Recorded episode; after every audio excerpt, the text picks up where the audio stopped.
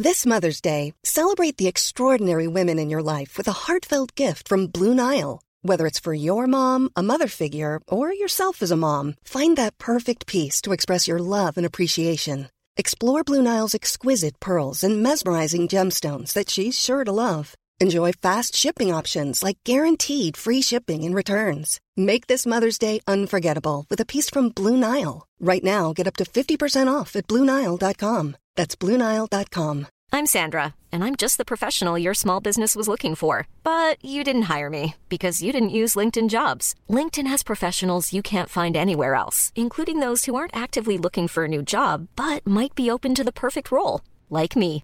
In a given month, over 70% of LinkedIn users don't visit other leading job sites. So if you're not looking on LinkedIn, you'll miss out on great candidates like Sandra. Start hiring professionals like a professional. Post your free job on linkedin.com/people slash people today.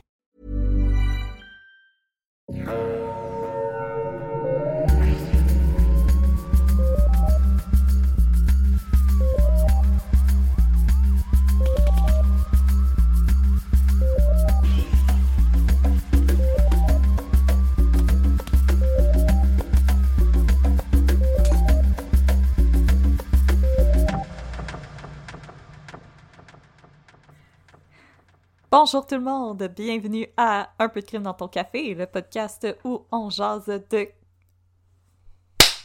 Bonjour tout le monde, bienvenue à Un peu de crime dans ton café, le podcast où on prend un café en jasant de crime entre amis. Je serai aujourd'hui votre animatrice Audrey et je suis avec ma partner, ma très chère Catherine. Comment ça va?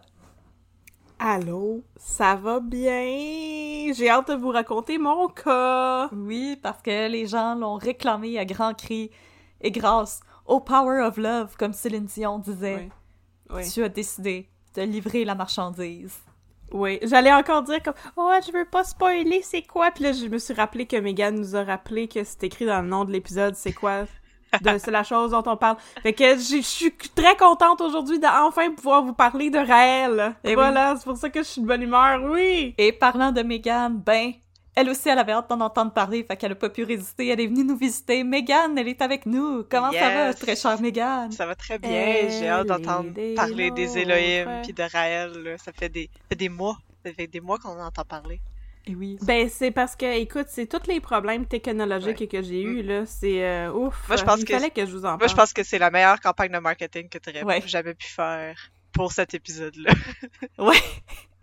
Quand même, hein. Ah ben, non, il a sérieusement, j'aurais, De créer- j'aurais aimé le faire comme délibérément, tu sais, faire semblant, mais c'était, c'était pas semblant. J'avais vraiment le goût de quand j'ai perdu. Il y avait une histoire puis les émotions, ils étaient vraies. Puis maintenant, Oui. Non, non, je, je confirme que l'épisode avait disparu Ah! pour vrai, puis c'était comme pas une belle journée pour euh, personne ce jour-là. Ben oui, je vais tout vous expliquer ça. C'est parce que c'était tellement de recherches, là. Puis je vais vous, je, je vais vous spécifier pourquoi c'était tellement de recherches. Fait que, ben merci, euh, chers auditoristes, grâce à tout l'amour que vous nous avez donné, vous nous avez Oui. redonné le feu sacré. Et aujourd'hui, tous vos efforts vont être récompensés parce que Catherine, tu vas nous parler euh, de Raël. Oui, je vais vous parler de Raël. Donc, je suis euh, de retour du haut de mon congé de maternité pour vous raconter enfin à la demande générale l'histoire de Claude Vorillon, aussi appelé Raël, et son groupe sectaire qui s'appelle le Mouvement Raélien International. Ouh! Mais avant de parler d'OVNI et de Petit Man Bonne, on va vous recommander un café. Et le café qu'on vous recommande aujourd'hui, c'est un café qui nous a été recommandé par une auditrice qui nous a écrit sur Facebook. Alors, le café qu'on vous recommande aujourd'hui, c'est un café qui provient de la brûlerie Cambio à Chicoutimi. Et le café en tant que tel, c'est Camping d'automne, parce qu'avec l'été qui commence, c'était- Oh! c'était en saison. Alors, je vous lis la description euh, du café. Ça dit un café riche, onctueux et chaleureux. C'est un mélange d'Afrique, d'Indonésie et d'Amérique. Alors, notre auditrice nous l'a recommandé chaleureusement. Alors, avec les vacances qui commencent et bien entendu, on sait qu'on a des auditoristes en région, on vous recommande le café. Donc, je répète, café camping d'automne par la brûlerie Cambio, qui est située à Chicoutimi. Et aussi, avec l'été qui commence et que maintenant on enregistre un petit peu moins d'épisodes à l'avance, les gens qui nous écoutent à l'extérieur de Montréal, gênez-vous pas, recommandez-nous des cafés. écrivez-nous sur Facebook, sur Instagram, envoyez-nous un courriel. Euh, ça nous intéresse quel café il y a à l'extérieur de Montréal, parce nous, on est à Montréal, mais on aimerait ça savoir. Les gens qui sont pas à Montréal, où est-ce que vous allez chercher votre café? Inspirez-nous, on vous écoute!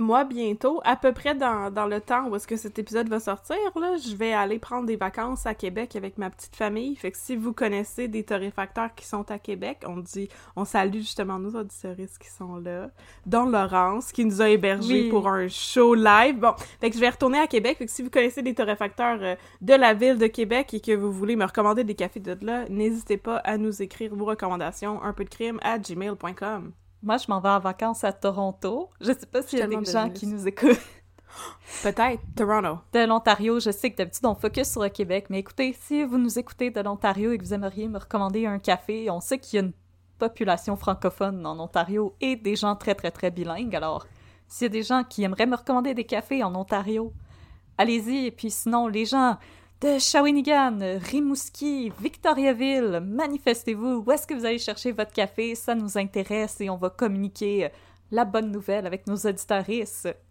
Alors sinon, le café qu'on vous recommandait aujourd'hui, c'est le café Camping de Cambio à Chicoutimi et merci encore à l'auditrice qui nous a contactés, qui utilise un pseudonyme sur Facebook. Alors, euh, je ne sais pas c'est quoi votre vrai nom, mais merci beaucoup de nous avoir euh, contactés. Ça nous fait toujours plaisir de communiquer vos préférences avec le reste de la communauté.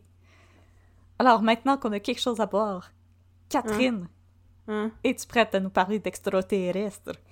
Oui. Yes! 100, 100, 100%, 100 000% partner. Oh Ok. yeah! J'ai hâte, partner.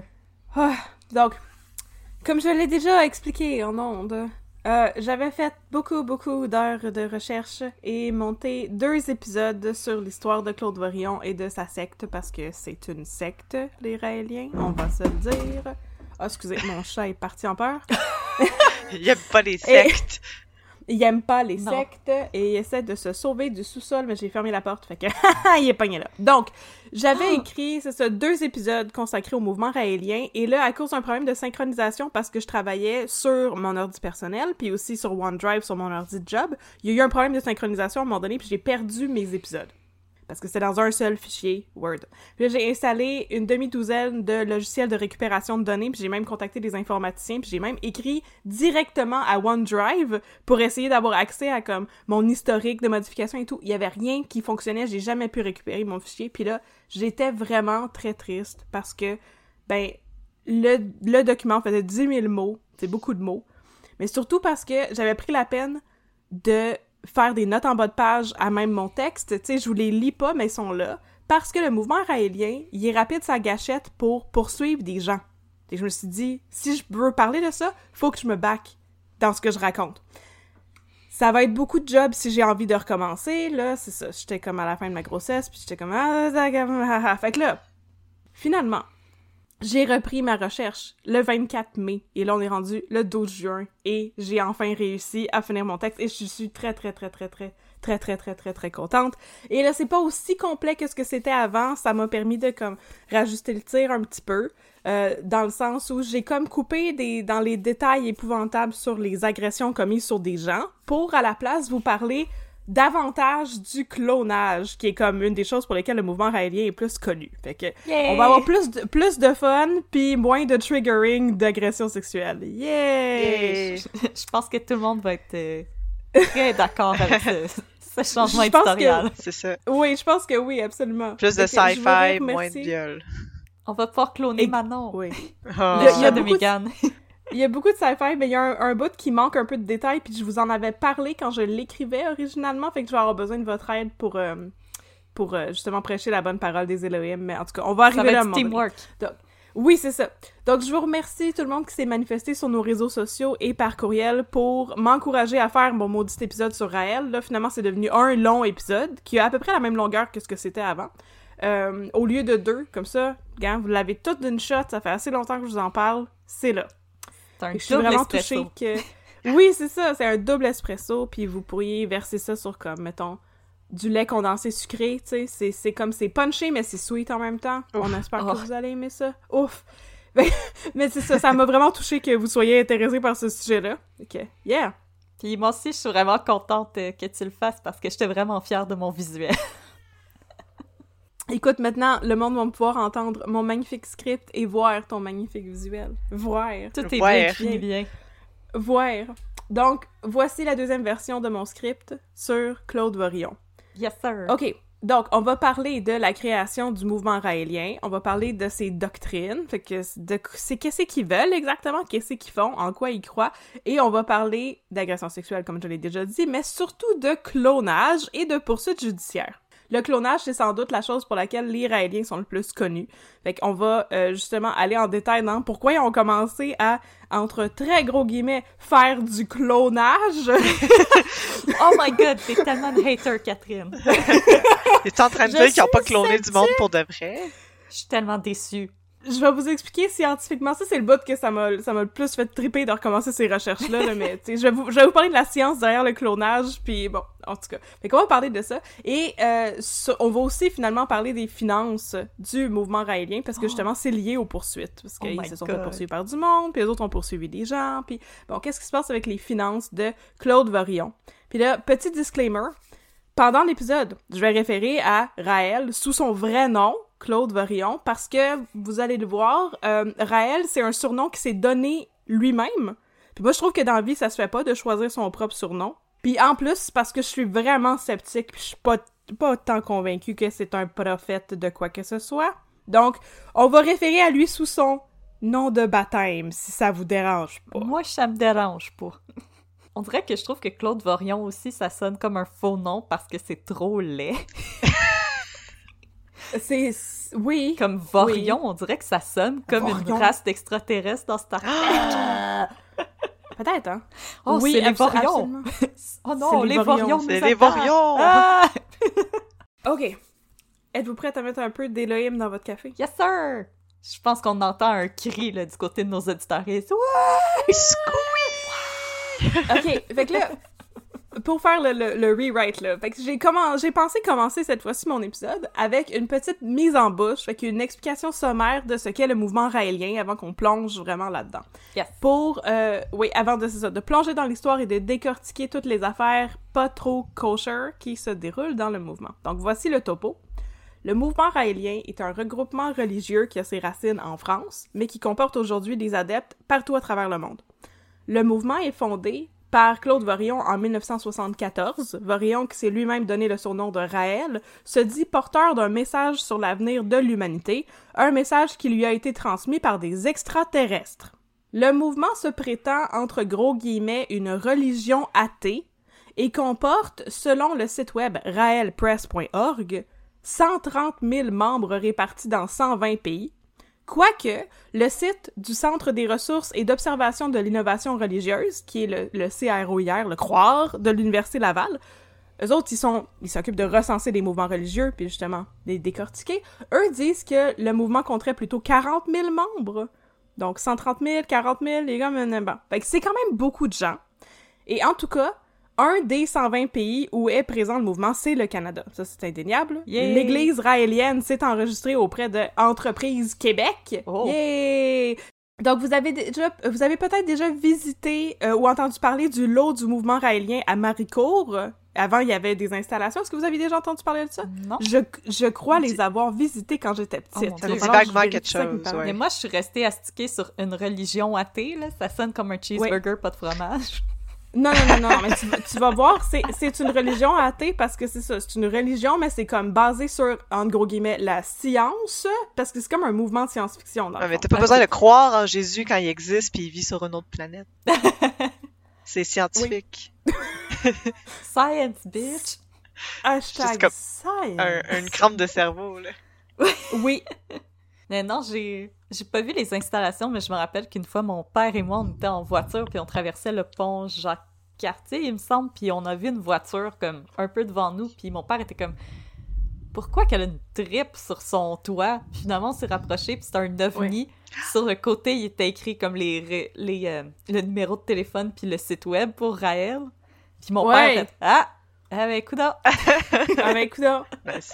Ben oui, avant, le mouvement raélien avait un gros terrain qui était aussi comme un terrain de camping. C'était à Maricourt, en Estrie, puis il y avait des installations avec une soucoupe volante et tout. Ça a été vendu en 2007, mais c'est ça, vous avez peut-être déjà entendu parler de ça ou visité ça. Le mouvement est encore actif au Canada, même s'ils ont plus justement ce terrain-là. Et bon, donc juste pour le fun, Pourquoi le ils prix ont pas fait un du- partnership avec le Madrid? Les dinosaures et les pas. On extraterrestres. aurait pu sauver les deux. Je sais, il y aurait pu. Fait que les Réaliens ont été établis là de 1995 jusqu'à 2007. Puis juste pour le fun, euh, selon le, euh, le site web de Radio-Canada, le prix de vente du terrain de camping, une fois que les Raéliens ont déménagé de là, c'était euh, 2 950 000 US. Jésus, ok. Fait qu'on on sait pas ça a été vendu pourquoi, mais ça c'était le prix qui était affiché quand ils ont décidé de vendre leur camping de d'extraterrestres. Bon, donc, en tout cas, depuis 1996, le mouvement raélien français est répertorié officiellement comme une secte dans un rapport de l'Assemblée nationale en France. Au Québec, not so much. Sur euh, le site du Croire, en fait, dont je viens vous parler, c'est plutôt une église, mais aussi listé comme un groupe ufologique et ésotérique. Ouais, ça, à cause de la charte, ça. Parce que je sais que les sectes ils aiment beaucoup se sauver au Québec. ouais, la charte des droits et libertés. Ouais, ouais. C'est ça, qui, Effectivement. dé- qui défend la liberté de religion. Donc, on, on peut pas remettre en question comme la nature, si c'est si une vraie croyance ou une fausse croyance. Fait que- mais je pense que ça, ça, ça coche toutes les cases que tu viens d'énumérer. Ufologie, définitivement. Ésotérique, oui. Ésotérisme. Ouais, oui, c'est ça. Ésotérisme expérimental. Nouvelle Dans les rock, rock belles oreilles. Yes! Alors, pour finir mon petit topo, selon Brigitte Boisselier, qui est la porte-parole officielle du mouvement, voici un résumé de ce qu'est le mouvement raélien. OK. Je vais vous faire une belle voix, là. Je vais faire comme si j'étais Melchizedek. Fais des grandes dents. Les Raéliens sont issus de toutes origines. Leur point commun est un puissant désir de faire de cette planète un paradis où la science serait une priorité et pourrait être développée librement pour le bien de tous. Un paradis où la violence serait traitée comme une maladie en attendant son éradication totale. Les Raéliens sont athées et pratiquent la méditation. Ce sont des rêveurs qui croient en leurs rêves et c'est pourquoi ils sont si actifs et retiennent l'attention du public et des médias de façon significative. Je veux dire, je suis vend- je suis vendue, là. C'est euh, Non, c'est ça. c'est convaincant, gars, ils- dit comme ça. On est pacifique, Ils ont la, fait ils du ont la twist. Ils ont vraiment la twist. C'est très vendeur. Mais la chose dont on parle pas là-dedans, c'est que c'est aussi un mouvement qui est un petit peu louche, où il y a des pratiques qui sont un petit peu louches, surtout en ce qui a trait aux inconduites sexuelles. Ben oui, pourquoi Bon, ils mettraient ça sur leur site web dans leur description officielle? Ils mettraient pas ça. C'est pas très C'est comme ça qui, c'est comme ça qui t'attrape. C'est comme ça qui ramène le poisson. Ils te font rêver, puis après... Ils font rêver, puis après, c'est le cauchemar. Alors, qu'en est-il vraiment du mouvement raélien? Pour le savoir, on doit retourner dans le temps et rencontrer l'homme, le mythe, la légende. Raël, en personne. Oh my Claude god. Vorion. On n'est pas bien propre. OK. Alors, première partie, de chanteur raté à chroniqueur raté. Ça va pas bien. Claude Vorion... Claude Vorion, qui deviendra plus tard le fondateur des Raéliens, est né le 30 septembre 1946 à Vichy, en France. Vorion a grandi élevé par sa mère et sa tante parce qu'il était, oh sacrilège, un enfant né hors des liens sacrés du Oh mariage! non, yes. non, non, non, non. Clutching my pearls. Euh, Oui, on est, on est indigné. Donc, son père serait apparemment un marchand du nom de Marcel, un réfugié juif qui était propriétaire d'une compagnie de bois.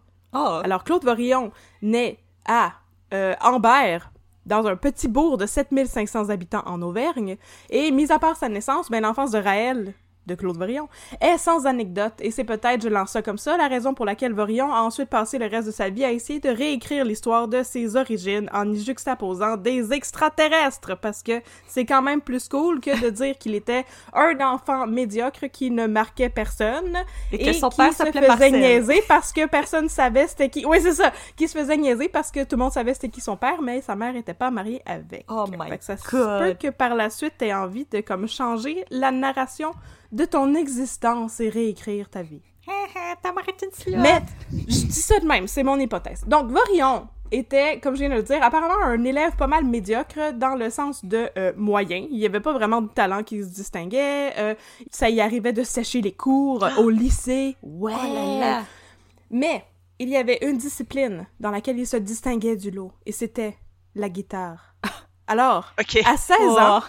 Il a fait de l'autostop jusqu'à Paris dans l'espoir de devenir un grand chanteur. Il vivait la bohème. Ah, il était that Oui! guy.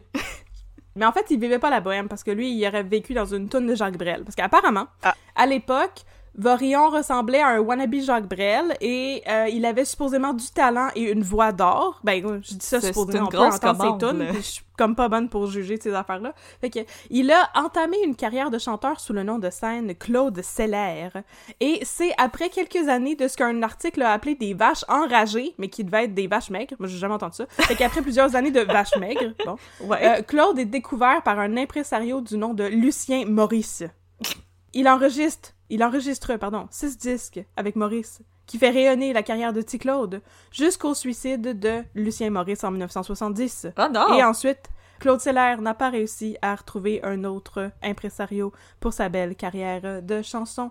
Alors, sa carrière Maudit. musicale s'est arrêtée là. Fait que là, on pourrait mettre ici euh, un extrait d'une de ses chansons. Il y a une chanson qui s'appelle Sacré sale gueule. Oui, que tu Et écouter. oui, c'est ça. Que je vais, je vais essayer d'en mettre un extrait quand je vais monter euh, l'épisode. Fait qu'on va mettre ça ici.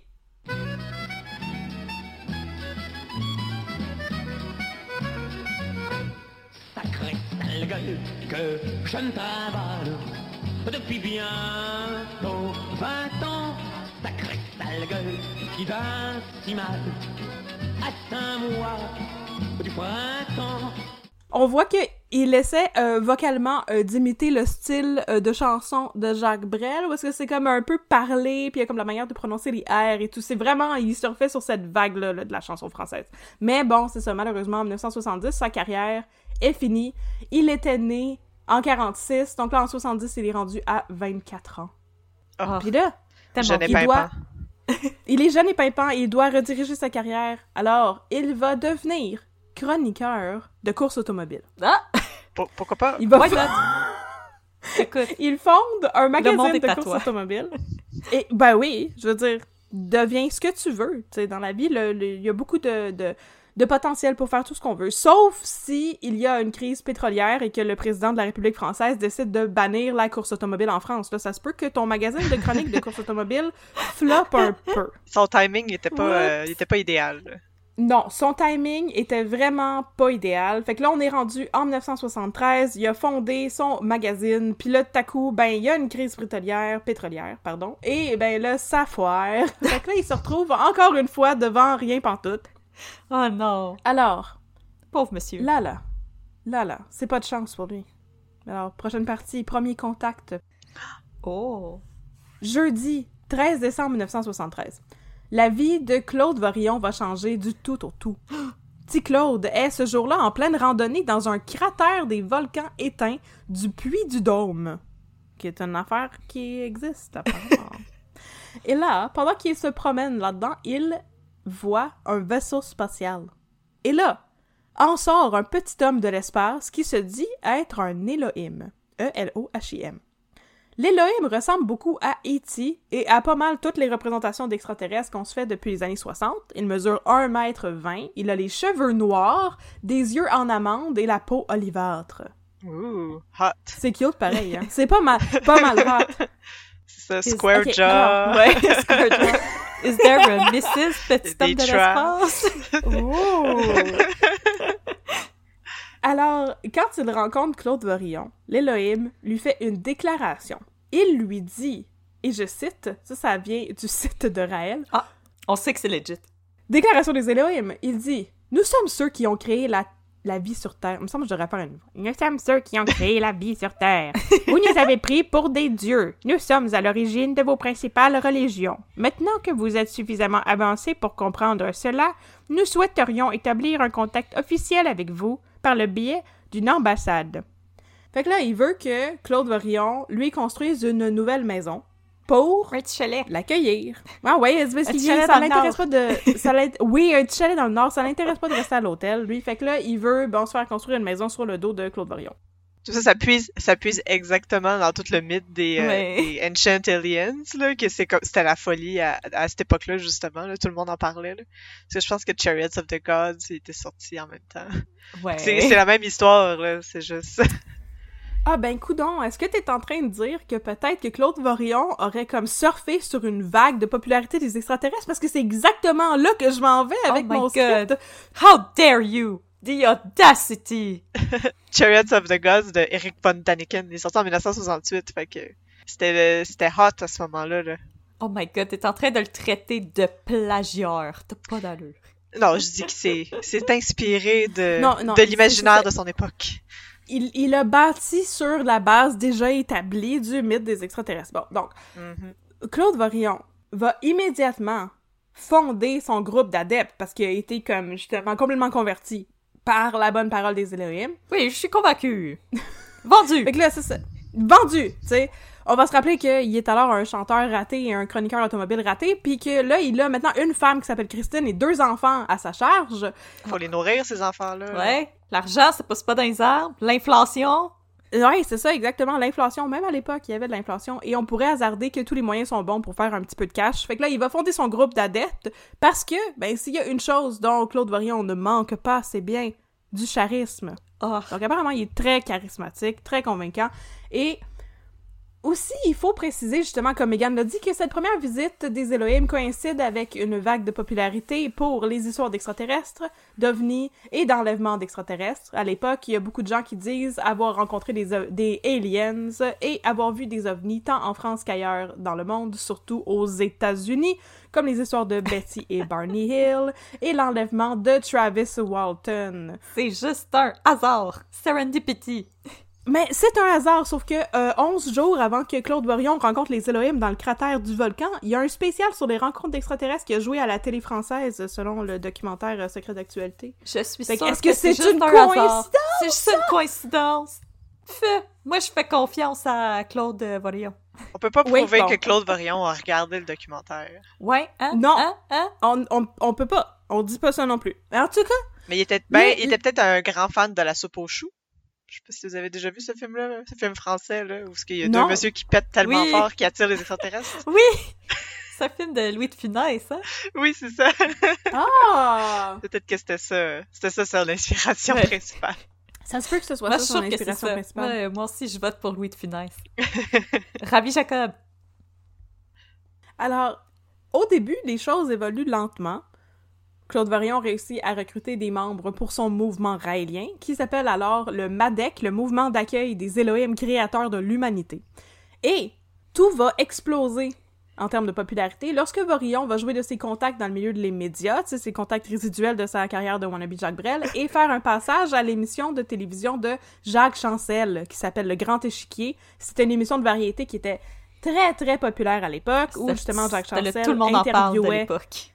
Oui, c'est ça, exactement. Mais c'est tout le monde en parle euh, une personne à la fois. tu sais. Ok. Fait que là, bon, il, il- il va là-bas, puis là, il parle de son mouvement. Il apparaît le 13 mars 1974. Puis là, à ce moment-là, il a encore tous ses cheveux et même pas de petite toque sur le top de sa tête. Et il parle du message de paix et d'amour et de non-violence et d'espoir et de sexe, de libération sexuelle. On va revenir à ça Parce plus tard. Les course, Elohim. les vieux monsieur dégueulasses veulent toujours qu'on se libère sexuellement, mesdames. Mais oui, mais il connaissait son public aussi. C'est les années 70. Ouais. Oui. Il est pas tweet. Ça, c'est bien. C'est pas un imbécile, Claude Varion. Loin de là. Donc, il va parler de tout ça. Et il dit que dans les euh, jours suivant son passage à l'émission de Jacques Chancel, il a reçu des milliers de lettres de gens qui disaient J'ai toujours su qu'il y avait de la vie.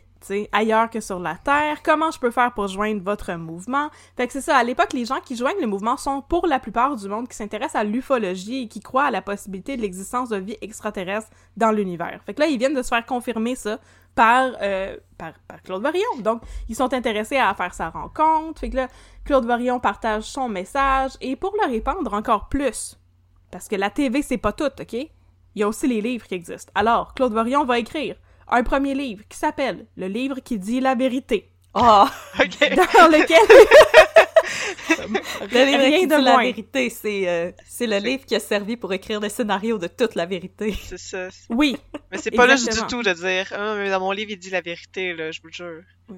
mais pour vrai, c'est regarde, c'est très vendeur. Est-ce que le sequel, c'est le livre qui dit pas de mensonge? Non. Le sequel s'appelle L'homme qui apporte la lumière.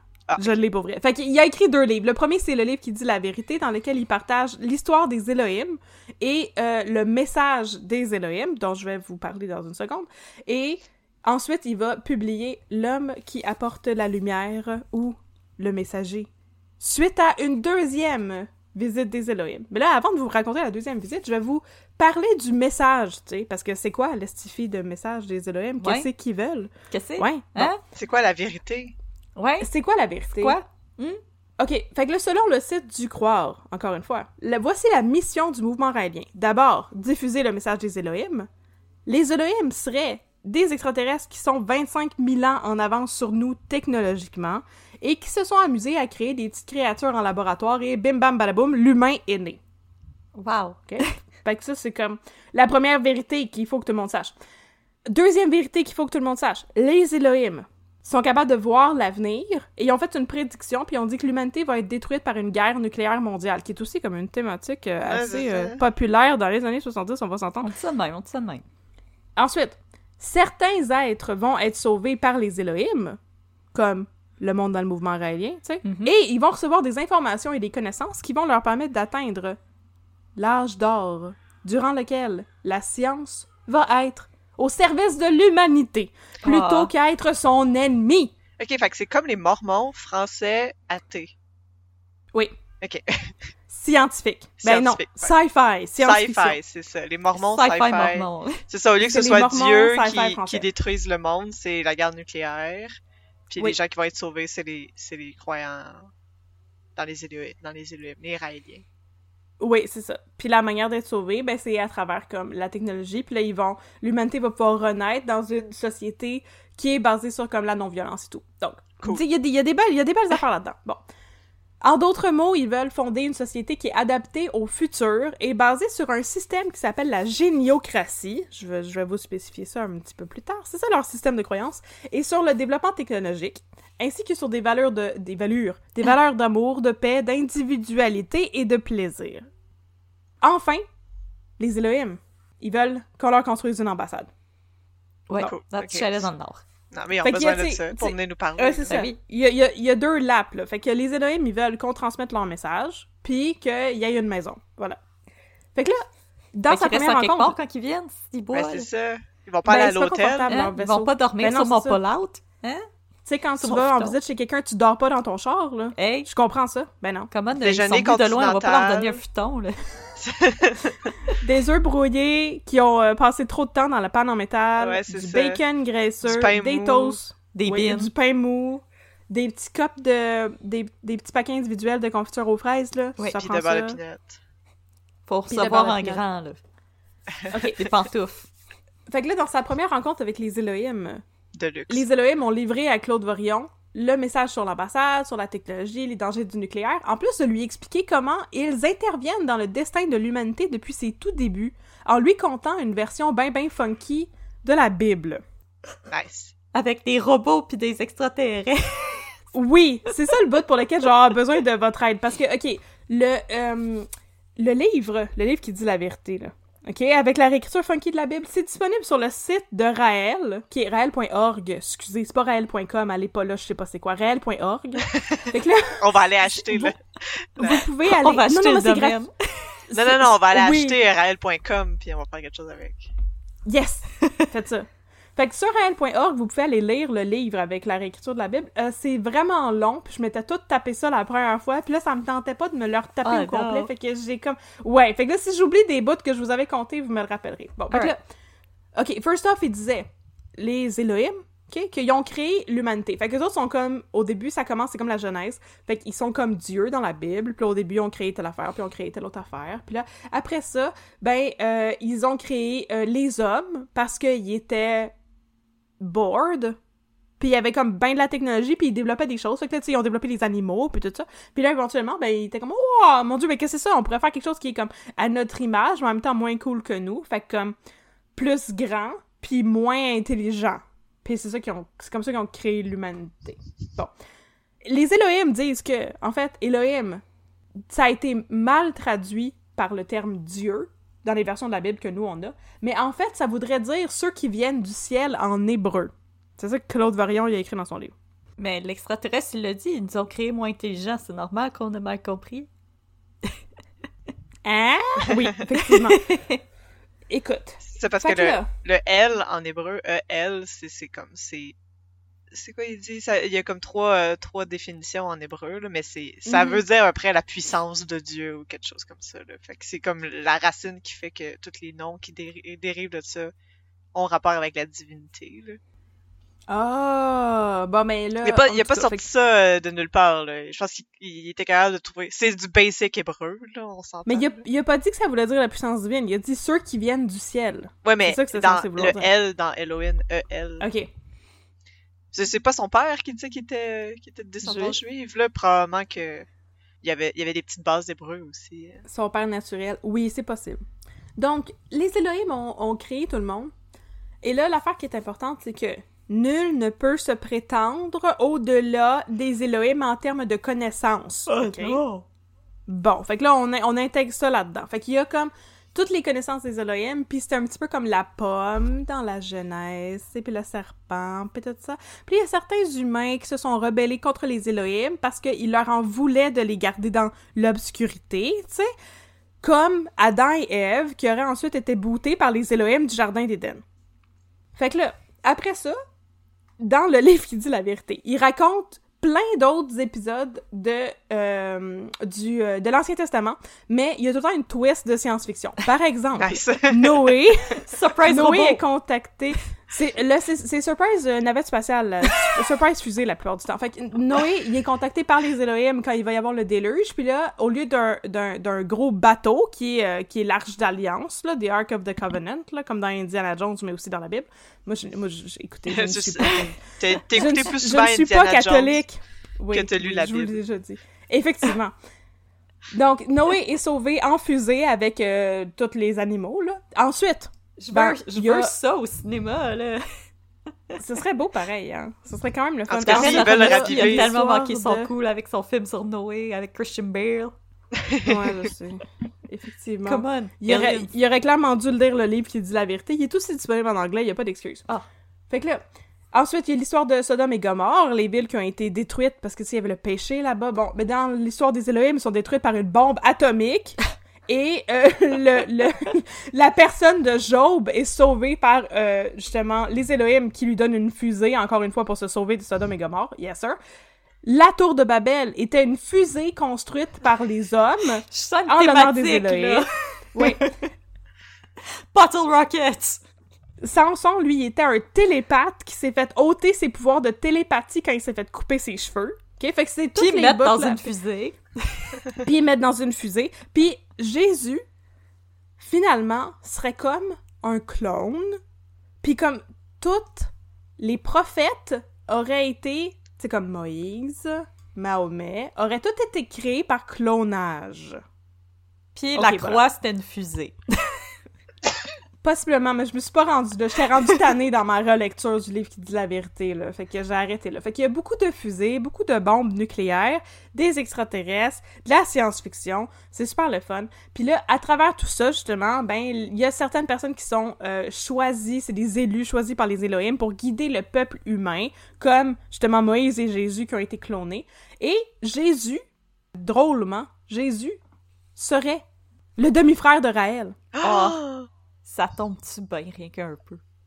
Alors c'est là que Raël commence à réécrire l'histoire de sa vie. Donc au lieu d'être né d'un père qui n'était pas marié avec sa mère et d'être donc un enfant naturel Hey, d'un immigrant juif, il est maintenant le euh, frère cloné de Jésus lui-même et c'est son père serait en fait comme un Elohim ou quelque chose de même. Puis il y avait même un article de journal à un moment donné qui disait où est-ce qu'il y avait une citation de sa mère. Puis sa mère elle disait oui j'aime vraiment ça dormir la fenêtre ouverte comme si genre il y avait un Elohim qui était rentré dans sa chambre parce que sa fenêtre était ouverte. Ah, c'est comme- comme... ça que C'est comme Marie, c'est sa Ouais, mère, puis elle a été euh, ensemencée par euh, les Elohim, puis ouais.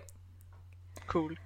Donc, Claude Varion réussit avec le livre qui dit la vérité à réécrire l'histoire de sa naissance, ce qui est quand même le fun. Fait que là, outre la parole, tu sais, des Elohim, là, avec toute l'histoire de l'humanité, puis comment les autres sont là depuis toujours, puis c'est les Ancient Aliens qu'on voit jamais.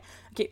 Maintenant, je vais vous parler des autres doctrines. Une autre des doctrines du mouvement raélien, c'est la géniocratie que j'ai mentionnée tantôt. OK, fait que le mouvement veut créer une société adaptée au futur qui est basée sur la géniocratie. La géniocratie, c'est censé être un système politique où les, les seules personnes qui sont éligibles à un poste public sont des individus qui ont un quotient intellectuel supérieur de 50% à la moyenne et ces gens-là peuvent seulement être élus par des gens qui ont un coefficient intellectuel supérieur à 10% à la moyenne. Ok, fait que c'est, c'est, c'est de là, là que les sapiosexuels ils viennent. là. Ouais. De- les sapiosexuels, il y aurait leur place dans le mouvement raélien, effectivement. Il y a pas beaucoup de nos politiciens qui se rendraient là. Donc, Pas controversé! donc eux autres veulent ça, baser une société, moi je trouve un petit peu euh, eugéniste, euh, tu sais, de- de- Mhm. par la bande. Bon, Juste où est-ce que les seules personnes qui ont le droit de prendre des décisions pour l'humanité sont des gens qui sont censés être plus intelligents que tout le monde selon un système que, de toute manière, le quotient intellectuel, ça veut rien dire maintenant, on le sait bien, mais donc des gens qui auraient un quotient intellectuel supérieur à beaucoup de gens, puis bon, les seules personnes qui auraient le droit de les élire sont du monde qui ont un quotient in- intellectuel supérieur aussi. Tu peux juste, tu peux juste gérer la société si t'es capable de faire des puzzles rapidement. Ouais. Oui, si t'es On capable de, de sudoku, résoudre le cube là. Rubik, là, C'est ça. ouais. Un cube Rubik dans chaque main. Voilà. fait que là, une autre des doctrines, c'est le paradisme. OK. Le mouvement raélien veut créer le paradis sur Terre en libérant l'homme du travail par le biais de la technologie. Genre, les caisses automatiques puis les robots font nos jobs. Ouais, ok. Comme dans Wally. Selon Comme Claude Vorion, qui aime beaucoup ça, ben ça, on sait pas s'il aime beaucoup ça, mais par hasard, selon Claude Vorion, tu sais, qui semble, je veux dire des choses pour pas me faire poursuivre, qui semble dire des affaires qui tombent à point dans comme l'actualité. Bon, en 2009, il a dit que ben le paradisme, c'était la réponse à la crise économique. Ah! Mais ça tombe. Est-ce que c'est le genre de choses que tu dis pour te ramasser dans les journaux? Peut-être. Peut-être. Bon. Ah, tu peux le croire aussi. Euh, Oui, oui, oui, oui. C'est ça. Là, tu peux croire à- à- au fait que ton, ton idéologie que tu suis depuis 1974 euh, Oui. va tout régler les problèmes. Tout. Oui. C'est très Tous possible. les problèmes. C'est pas à nous juger ça. Il n'y a plus de problème. Une autre chose, t'es tellement, t'es tellement la voix de la raison, Megan. Ouais. Moi, j'arrive avec mes gros sabots de scepticisme, là, puis toi, tu, tu me remets dans le droit chemin. Donc, une autre chose euh, à laquelle j'essaie de faire en sorte que tu te fasses pas poursuivre. Oui, je sais. Je vais tourner dedans un peu. Megan, c'est Une autre chose à laquelle il croit, c'est... Oui, exactement. Une autre chose à laquelle il croit, c'est l'humanitarisme. Donc, c'est un système politique, c'est... Bon, on a déjà la géniocratie, mais c'est un, autre système politique, ça rime au premier, j'imagine, puis qui abolit la propriété privée sans verser dans le communisme. L'idée, c'est de donner une chance égale à tout le monde et de se détourner du capitalisme. Donc, on peut voir pourquoi, justement, il y a du monde qui sont attirés par ça. Il y a quand même des idées qui peuvent être intéressantes derrière le mouvement raélien. Ils veulent aussi, euh, le mouvement raélien, créer un gouvernement mondial. C'est aussi une autre idée qui, qui aurait du bon sens. Là. Fait qu'un gouvernement mondial A New World New Order. World Order. avec le New Language Order pour unir l'humanité, une nouvelle monnaie pour unir l'humanité, puis des Le nouveaux toutes pour unir l'humanité. Ok, ça, ça Oui. commence à devenir un peu dystopique, là. Ouais. comme, euh, Tout le monde s'habille je- pareil, puis... euh, Oui, mais c'est une religion athée qui verse dans la science-fiction et Ouais, dans mais la on dystopie. s'en va vraiment vers Brave New World de Ouais, c'est ça. J'aime pas Juste- ça. Juste les gens Hmm. vraiment smart. Là, on va Ouais. commencer à cloner le monde, comme dans Brave New World, pour les rendre vraiment smart. Ouais, c'est ça. On va garder une gang de cornets pour faire la job qu'on n'a pas le goût de faire. C'est ça, ce que les robots peuvent pas faire, fait que les autres vont la faire. Ah, c'est vrai que j'avoue que maintenant que tu le mentionnes, que ça a pas mal le cœur à part. Mais bon, pour finir, la dernière chose à laquelle il croit vraiment fermement, là, qui est ben ben ben importante, là, c'est l'importance de la libération sexuelle. Hmm. Of course. of course, monsieur, of course. Eux autres, ce qu'ils pratiquent, c'est la boom. méditation sensuelle. Bon, sur le site de raël.org, il y a un e-book gratuit consacré au sujet que je n'ai pas lu parce qu'il y a toujours bien des limites. J'ai pas d'autres choses à faire. Ok, mais le- voici le résumé. Non, mais j'avais peur un peu de lire ça, mais voici le résumé. C'est pas comme un Kamasutra de science-fiction. C'est comme quasiment ça. Ça dit les êtres humains sont liés par, les par leurs récepteurs, les sens, à l'infini qui nous entoure et nous compose tous. En développant notre sensualité, nous pouvons chacun développer la capacité de se sentir connecté à l'infini, à sentir l'infini en nous. Ça, ça sonne comme quelque chose qu'un gars complètement batté te dit pendant un party à l'UQAM. Ah, ah, c'est- mais ça aussi la comme- description est pas terminée. Ce que la méditation pleine conscience est, là. T'as Ouais. juste comme te connecter au monde sensoriellement. Oui, mais attends, attends, attends, attends. Suite de la description. La méditation sensuelle est le manuel d'instruction qui nous est donné pour apprendre à maîtriser les possibilités d'harmonisation dans notre cerveau. Ce manuel nous a été remis par ceux qui sont mieux placés pour le savoir, ceux-là même qui ont conçu l'être humain, voulant dire les Elohim, C'est le manuel d'instruction. Nous permettant de déprogrammer les inhibitions judéo-chrétiennes de la culpabilité tout en ne tombant pas dans les mysticismes éthérés des enseignements orientaux. Hey, big if true. La méditation sensuelle permet à une personne de découvrir son propre corps. Je sais- il, veut juste faire, il veut juste faire du tantra sans dire que c'est du Ouais. tantra. Oui, non, non, mais non, c'est- moi qui l'ai inventé. C'est mon invention, Non, il- pas quoi. il appelle les ça, il Elohim appelle ça qui du mysticisme éthéré. C'est ça. Il est pas, il est pas pantoute d'accord avec le, avec les enseignements orientaux. Non. Mais la méditation, c'est oriental. De quoi tu parles? non. Non, ça vient des Elohim, Audrey. Oui, ça vient des Elohim. C'est de l'appropriation culturelle. Ça vient d'ailleurs dans l'univers. Ça vient pas de, ça vient pas pantoute de l'Asie. Non. Donc, Non, chut, non. Le, le guide, le guide permet notamment d'apprendre à utiliser son corps pour profiter des sons, des couleurs, des odeurs, des goûts, des caresses et surtout d'une sexualité qui se ressent avec tous les sens. Mais c'est parce que ça aussi, c'est dans Brave New World. Là. Il y a juste plagié Brave New World. Mais j'aime ça, c'est comme un, cours express de comme toutes les tropes de science-fiction que tu peux avoir. Là, on a commencé avec les, les fusées, là on est dans la dystopie, avec l'eugénisme. Bientôt on va être dans 1984. C'est du gros Hmm, plagiat je suis pas- de je suis pas tout, sûre. là. Je suis pas sûre qu'on sera en 1984, mais pour, pour finir le, le résumé du livre, écoute, il y a une promesse incroyable qui nous donne envie de cliquer sur « Je télécharge le e-book gratuit ». Ainsi, nous pouvons chacun faire l'expérience de l'orgasme cosmique infini et absolu qui illumine le mental en reliant celui qui l'atteint à l'infini. Vendu, mais ça dans le Vendu. panier. C'est déjà, je suis déjà en train de le lire sur mon iPad, je vous écoute même plus. Check out. Où est-ce que je rentre mes informations de carte de crédit? Donc, je vous laisse imaginer qu'avec des préceptes comme ça, ben, le mouvement raélien a recruté ben, ben, ben du monde pendant les années 70. Mais qui, qui dirait non à avoir l'orgasme cosmique? Hein? Qui, Qui qui peut dirait pas avoir non? d'orgasme? Hein? Hum, hum? Hein? Hein? Hein? Mais là, l'affaire, c'est que t'as pas juste besoin de, de lire. t'sais. En fait, si t'es pas capable de lire, si t'es pas capable de lire, premièrement, tu- je pense que le mouvement raélien ne veut pas de toi. Non. Mais en tout cas, si t'es pas capable de lire le livre sur la libération sexuelle, sur, euh, pardon, la méditation sensuelle et l'orgasme cosmique, tu peux aussi participer à des conférences sur l'éveil sexuel, ok? Ça, il y, en, il y en avait ici, il y en avait partout Réveille ton poon! Dans les conférences de l'éveil sexuel, tu réveilles pas ton poum. Ce que tu fais, c'est que tu fais de la méditation habillé ou non avec plein d'autres mondes autour de toi et tu es invité à apprivoiser ta nudité en sentant et en léchant différentes parties de ton corps pour mieux comme voir qu'est-ce que ça goûte puis qu'est-ce que ça sent puis comme ouvrir tes sens.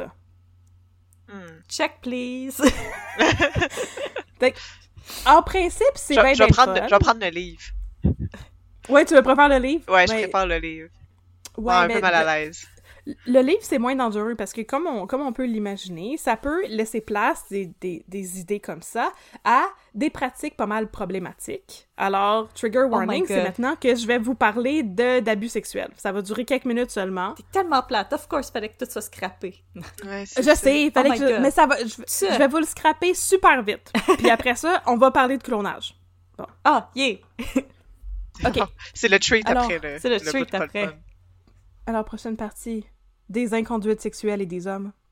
Il existe, dans le mouvement raélien, une secte dans une secte. C'est une belle mise en abîme. En effet, il existe dans l'ordre religieux du mouvement raélien un autre ordre religieux qui s'appelle l'ordre des anges de Raël. Le principe, c'est que Vorillon dit qu'il doit recruter les plus belles terriennes pour les mettre au profit des créateurs, donc des Elohim, pour mettre au profit des créateurs leur beauté intérieure et extérieure lorsque les Elohim vont finir par venir vivre dans leur belle ambassade qui n'existe toujours pas. Donc, en attendant que les créateurs arrivent dans leur ambassade qui n'a pas encore été construite, Ils ont jamais ben, les construit. Ah, anges... Non, elle n'a pas, elle encore été construite. À Donc, cette époque. Il est un pimp intergalactique.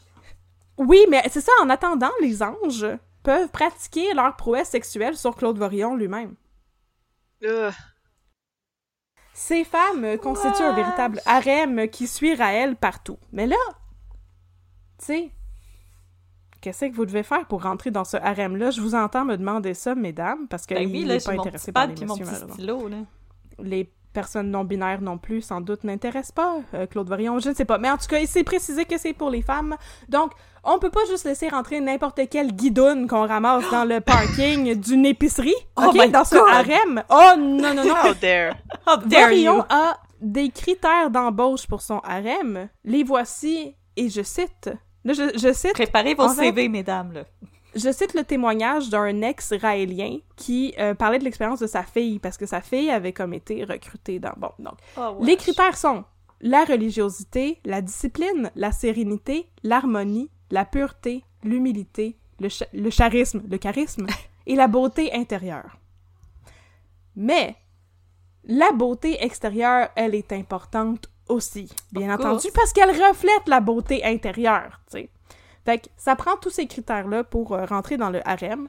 Et là, les femmes qui veulent entrer dans ce beau harem, elles sont libres, même si elles sont dans le harem. Oui, oui, elles peuvent avoir une vie normale dans la société. Si ça leur tente, elles peuvent euh, avoir une vie professionnelle brillante, à condition d'être prêtes à sacrifier cette réussite si c'est nécessaire pour leur religion. Je cite encore le témoignage de l'ex-membre du mouvement. C'est très convenient. Ils sont, sont libres, mais ils sont pas si libres que ça. Oui, oui, tu peux avoir une job, mais si je te dis tu t'en vas, tu t'en vas. Et tu peux aussi avoir une vie sexuelle et sentimentale normale et même être marié raéliennement, que ça disait dans le témoignage. Donc, tu peux possiblement être marié avec un autre membre du mouvement raélien, mais l'affaire, c'est que, effectivement, euh, à partir du moment où que Claude Vorillon te dit, ben, il faudrait que tu quittes ton conjoint pour venir exclusivement avec moi parce qu'il faut que tu, faut que tu pratiques tes skills, là. Parce que les Oh. s'en viennent, là. Les Elohim s'en viennent, ben là, t'es obligé de le faire. Oh, wesh. Je, tu peux pas dire euh, vous êtes libre s'il y a un mec qui suit. là. Ça marche pas de même. là. T'es libre, mais. Non. Faut que, Mais tu lâches, que- faut que tu lâches ta job pis ton, pis ton mari si euh, je te dis de le faire.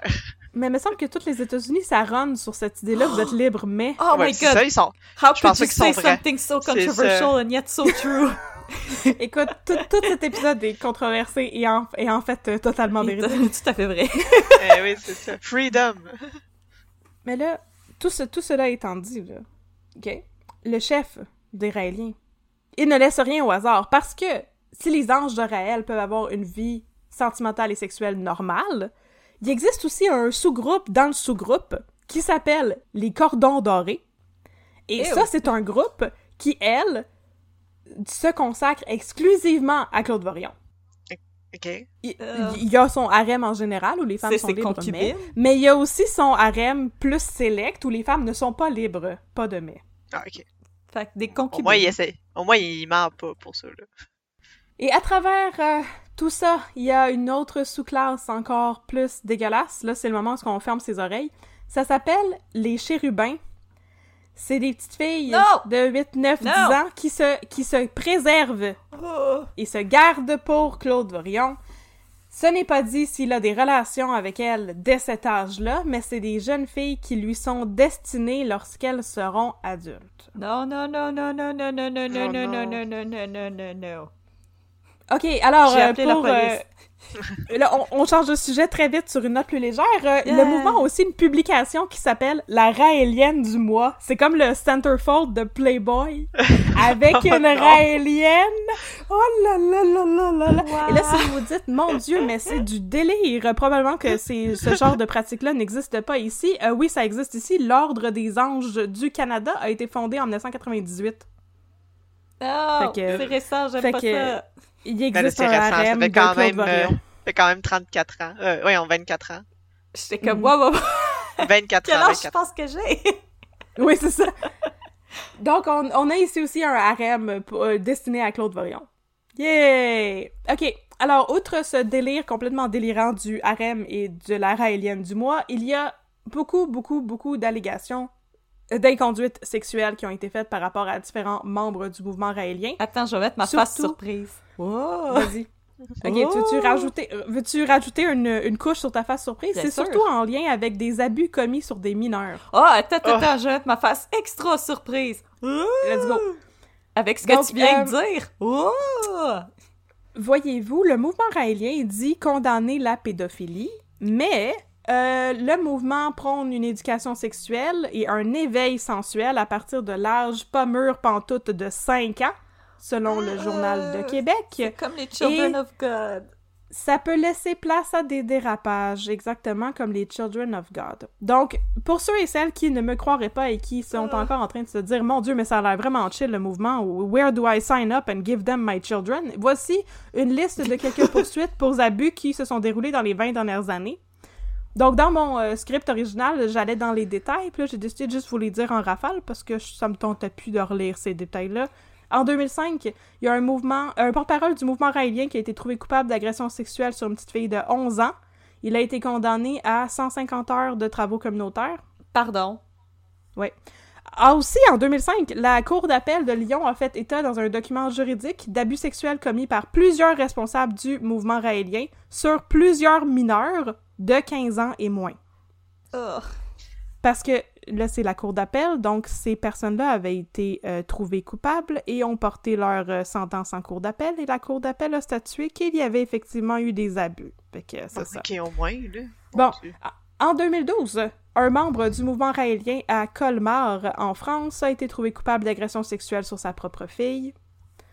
En 2019, un ancien membre du mouvement raélien Canada, en fait au Québec, mouvement raélien Québec, a été trouvé coupable d'agression sexuelle et d'exploitation sexuelle sur une adolescente de 1988 à 1995. Les abus ont commencé quand Ah. l'adolescente était âgée de 11 ans. L'agresseur a été Oh. condamné à 26 mois de prison. Seigneur. Fait que non seulement il y a des abus, mais les sentences de prison sont pas super intéressantes. C'est Et complètement finalement, ridicule. Claque sur le poignet. Finalement, en octobre 2021, le SPVM a annoncé chercher à identifier les victimes potentielles d'un homme qui se surnomme Lear, qui est Raël à l'envers, et qui était un grand prêtre du mouvement raélien qui avait abusé des gens. Je peux pas faire de joke présentement. Non. Puis on peut surtout pas faire de Ah. joke parce que ce grand prêtre qui aurait supposément abusé des gens et dont la, la police cherche des victimes potentielles faisait partie du mouvement depuis l'âge de 14 ans et c'est possible de, poser l'hypothèse que cette personne-là avait peut-être été victime d'abus sexuels Mm. aussi au sein du mouvement. Ça m'écoute. Ok, ouais, c'est donc- avec les générations, éventuellement, il va y avoir de plus en plus d'abus, là. Fait que c'est quelque Ouais. chose de cyclique aussi. Si t'en as On vécu dans, ta- dans ton enfance. euh, puis tu ça. vis là-dedans depuis toute ta vie, là. Donc, euh, tout ça pour dire que c'est bien le fun, la libération sexuelle, mais il faut être vigilant parce que c'est facile d'être victime d'abus sous la guise de l'illumination et de l'apprentissage. Prenez soin de vous. Il avait fait la Oh. même chose, Rockterio aussi, on va s'en rappeler, que c'était non, Mhm. c'était de l'enseignement. Non. Non. C'est un premier pan de l'aspect criminel de la secte qu'est le mouvement raélien, puis je me voyais très mal parler de ce mouvement-là sans en faire mention, mais je vous rassure, c'est ici que ça se termine, l'histoire d'abus sexuels. Maintenant, on va parler de clonage puis d'affaires la fun. Yay! On va cloner nos chats. Yay! Puis là, je vois que c'est vraiment un extra long épisode, mais je vais continuer! Vous grave. pause chez vous. Sur Spotify, il y a la fonction pause. Vous arrêterez l'épisode quand ça vous tente. On Et continue. plus tard. On continue immédiatement avec Allez vous faire un snack. le clonage. Prochaine partie, la question du clonage. À la fin des années 90, il commence à y avoir de plus en plus d'allégations d'inconduite sexuelle à l'égard des membres du mouvement raélien, et en plus, la France a officiellement déclaré le mouvement comme une secte, alors celui-ci commence à s'essouffler, quelque chose de rare. Il a surfé sur la vague de popularité des ovnis et de la libération sexuelle, mais là, comment redorer l'image du mouvement et attirer de nouveaux adeptes? Je vous le demande. Avec une couche de peinture. Fait que là, euh, fait historique, pas rapport, pas en tout, vous allez voir, il n'y a aucun lien du tout, du tout. En 1996, des scientifiques du Roslin Institute à Édimbourg, en Écosse, sont arrivés pour la première fois à cloner un animal à partir d'une cellule somatique adulte. Dolly! Dolly, la brebis, Dolly. nommée en l'honneur de Dolly Parton. Oh. Oh! C'est donc bien le fun! Alors, son existence a été divulguée au public en 1997 et, hasard total, je vous en assure, en mai de cette année-là, Claude Vorion a fait immatriculer une société au nom de Clonade dans les Bahamas. Est-ce un hasard? Dans les Bahamas. Dans les Bahamas. Ben Quoi? C'est pas un paradis fiscal connu? Ben écoute, puis là il y a une histoire de clonage qui vient de sortir dans les médias, puis là tout à coup il y a une société de clonage qui se fait immatriculer. Mon dieu, mais qu'est-ce qui se passe? Quel hasard! C'est la folie du clonage. Tout Quel le monde est le veut s'y lien? mettre. La vie de Claude Vorion est une longue séquence de maudits gros hasards. Ben là jusqu'à date, oui. Oh, Alors, Clonaid, c'est une firme médicale qui veut développer le clonage humain. Le clonage, faut le mentionner, ça fait partie de l'histoire du mouvement raélien depuis la deuxième visite des Elohim à Claude Vorion en 1975. Je vous avais promis que j'allais vous en parler. Et Alors, on va retourner dans le temps. Pouf, pouf, pouf, pouf, pouf, pouf. Un an après la fondation officielle du MADEC, le mouvement d'accueil des Elohim créateurs de ce monde, là, bon, le mouvement continue à se déployer et le Vorion est victime d'un close encounter of the third kind et Oh il se non! fait enlever par des extraterrestres. Ça arrive le chanceux. je sais, puis en plus, lui, ça se passe full bien, puis y a personne qui rentre des affaires dans son péteur. Il a pas été probe. euh, Il a pas été probe. eh non, ils ont juste partagé un mot du bon souper. Il y a pas eu, euh, il a pas eu de son initiation sexuelle là, par les Elohim. Là. Non, ils ont fait juste un petit road trip. Fait que le 7 octobre Avec 1975, une bonne playlist. Il est amené direct dans le vaisseau des Elohim et fait un voyage pour visiter leur planète d'origine. Puis là, là-bas, il va rencontrer Bouddha, Moïse, Mahomet et Jésus, son demi-frère. C'est là qu'il va apprendre que c'est le demi-frère de Jésus. Et Toute il va Réunion familiale. apprendre... All the gangs here. Le party barbecue. peut commencer. C'est ça. On va party s'ouvrir une petite frette avec les chums. I'm coming barbecue en so famille. you better get this party started. Fait que là, lorsqu'il est... lorsqu'il est sur le- la planète des Elohim, il apprend le secret de leur succès, le clonage. Yes. Parce que... c'est le secret du succès des Elohim parce que c'est le secret de leur immortalité. Ils sont là depuis toujours parce qu'ils se clonent depuis Ah. des temps immémoriels. Puis là, on a partagé le secret avec nos auditeuristes. Hey. Fait que là, Vorion, il dit que les Elohim, ils ont prélevé comme des, des, des, des cellules. Je pense que c'était de la peau qu'il disait, puis qu'il a vu lui-même son clone apparaître dans une bassine d'eau. Surprise! C'était comme... C'est incroyable. Fait que là, quand il est revenu, il a écrit euh, son deuxième livre, là, le, le livre qui porte le message, là, ça s'appelait « Les extraterrestres m'ont emmené sur leur planète le deuxième message », aussi appelé « L'homme qui vous transmet le message, puis le messager », là, comme j'ai dit tantôt. Fait qu'il y a comme plein de titres pour ce Ah, livre. c'est long comme Puis titre. là... Non, c'est ça. On dirait une chanson de panique à comme- de disco. On est revenu dans, dans Les le extraterrestres en m'ont 2008, là. Les extraterrestres m'ont emmené sur leur planète et on a ouvert une petite frette et on a fait le party en écoutant une maudite bonne playlist. Puis là, j'ai vu mon clone dans une, dans une éprouvette. Oui, c'est ça, j'ai vu mon clone pousser devant mes yeux. Fait que là, dans le deuxième livre, il explique l'histoire du clonage et il assure à ses fidèles que s'ils veulent vivre éternellement, c'est possible sur la planète des Elohim avec leur technologie. Wow. Fait que là, dans une entrevue, c'est ça, c'est ça, des vidéos qui existent puis qu'on peut regarder, là, Claude Vorion, il parle à ses adeptes puis il dit « Je parle pas de science-fiction lointaine. Les gens qui ont moins de 40 ans, vous allez pas mourir. C'est pas le fun! Everyone knows therapy is great for solving problems, but getting therapy has its own problems too, like finding the right therapist, fitting into their schedule, and of course, the cost. Well, BetterHelp can solve those problems. It's totally online and built around your schedule. It's surprisingly affordable too. Connect with a credentialed therapist by phone, video, or online chat, all from the comfort of your home. Visit betterhelp.com to learn more and save 10% on your first month. That's BetterHelp, H E L P. Le fun. Vous allez pas mourir. Fuck off la mort! Fuck off! Cette question d'immortalité, là, ça vend. Surtout parce que c'est très exclusif. OK? L'immortalité, là, n'y accède pas qui veut. Pour aller sur la planète des Elohim, là, faut être un bon raélien ou une bonne raélienne. Fait qu'il faut faire tout ce que demande T. Claude, incluant Sa vaisselle. possiblement coucher avec lui, comme, comme on l'a vu, ou peut-être lui offrir ta fille pour coucher avec lui, Non. ou lui donner ton cash. On Non. va y revenir plus tard. Non. Donc, en tout cas, T'achètes, là- faut que t'achètes ta place sur la planète des Elohim, là. Oui. Je même pas du sandwich au C'est pas gratis. C'est très, très select. Puis on aime ça, les affaires qui sont select. OK? Si tout le monde le fait, c'est plate. Fait que là, il faut être un bon raélien, une bonne raélienne pour faire partie des élus qui vont aller sur la planète des Elohim puis se faire cloner un jour. Tout ça pour dire que le clonage, ça fait partie de l'historique du mouvement depuis déjà longtemps. Puis là, tout à coup, il y a une brebis qui se fait cloner. Fait que là, c'est génial. Ça tombe bien. Écoute, on commence à parler du clonage dans la sphère médiatique. C'est le temps de créer Clonade. C'est le temps, là. Sauf que là, là, comment qu'on fait ça du clonage, là? Ça nous prend des scientifiques, puis ça tombe bien parce qu'il y en a dans les rangs du mouvement raélien. C'est Eh oui. une religion athée basée sur la science. Basé sur les smart people. Faut que Oui. tu sois intelligent pour être dedans. Il faut, c'est c'est comme, ça fait partie des règles. Puis j'allais dire les règles non écrites, mais c'est littéralement écrit, en tout cas. Pour accompagner la fondation de Clonade, Vorion offre une méga grosse promotion à une membre du mouvement, Brigitte Boisselier, qui va devenir la porte-parole de Clonade et du mouvement raélien. Wow, chanceuse. Brigitte Boisselier, je vous invite à la chercher sur Google. Euh, c'est une femme avec un doctorat en chimie qui n'a pas rapport avec la biologie ou le clonage, on, on va s'en- on va s'en rappeler. Elle a... euh, non, mais plein de bonnes intentions. Elle est pleine de bonnes intentions. Elle a les dents la même couleur que sa peau, ce que je trouvais bien bizarre. Et elle a un petit peu l'air d'une marionnette qui aurait perdu la carte. C'est un peu spécial. Je me la regarder rappelle qu'à Infoman, longtemps, il aimait beaucoup la niaiser.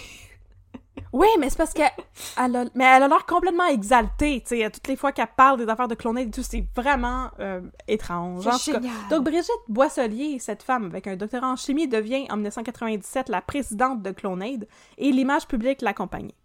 La compagnie se targue d'être des pionniers dans le clonage humain et d'offrir au public la chance de se cloner pour la modique somme de 200 000 dollars.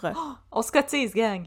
200 000, c'est quand même abordable. Très abordable. Ouais, je pense que c'est US. Ça, ça vient du, du journal Le Monde, mais il spécifiait pas si c'était US ou en canadien. À mon avis, c'est US.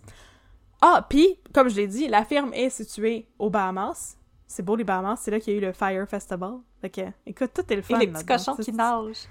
Oui. Cochon. Mais là, c'est bien beau immatriculer une compagnie puis avoir une porte-parole. Il faut commencer à cloner du monde, là. Mais là, c'est un problème parce On que a besoin de volontaires.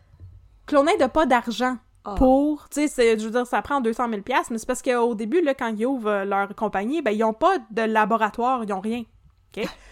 Là, en juin 1998, Brigitte Boisselier annonce lors d'une conférence de presse que la compagnie existe.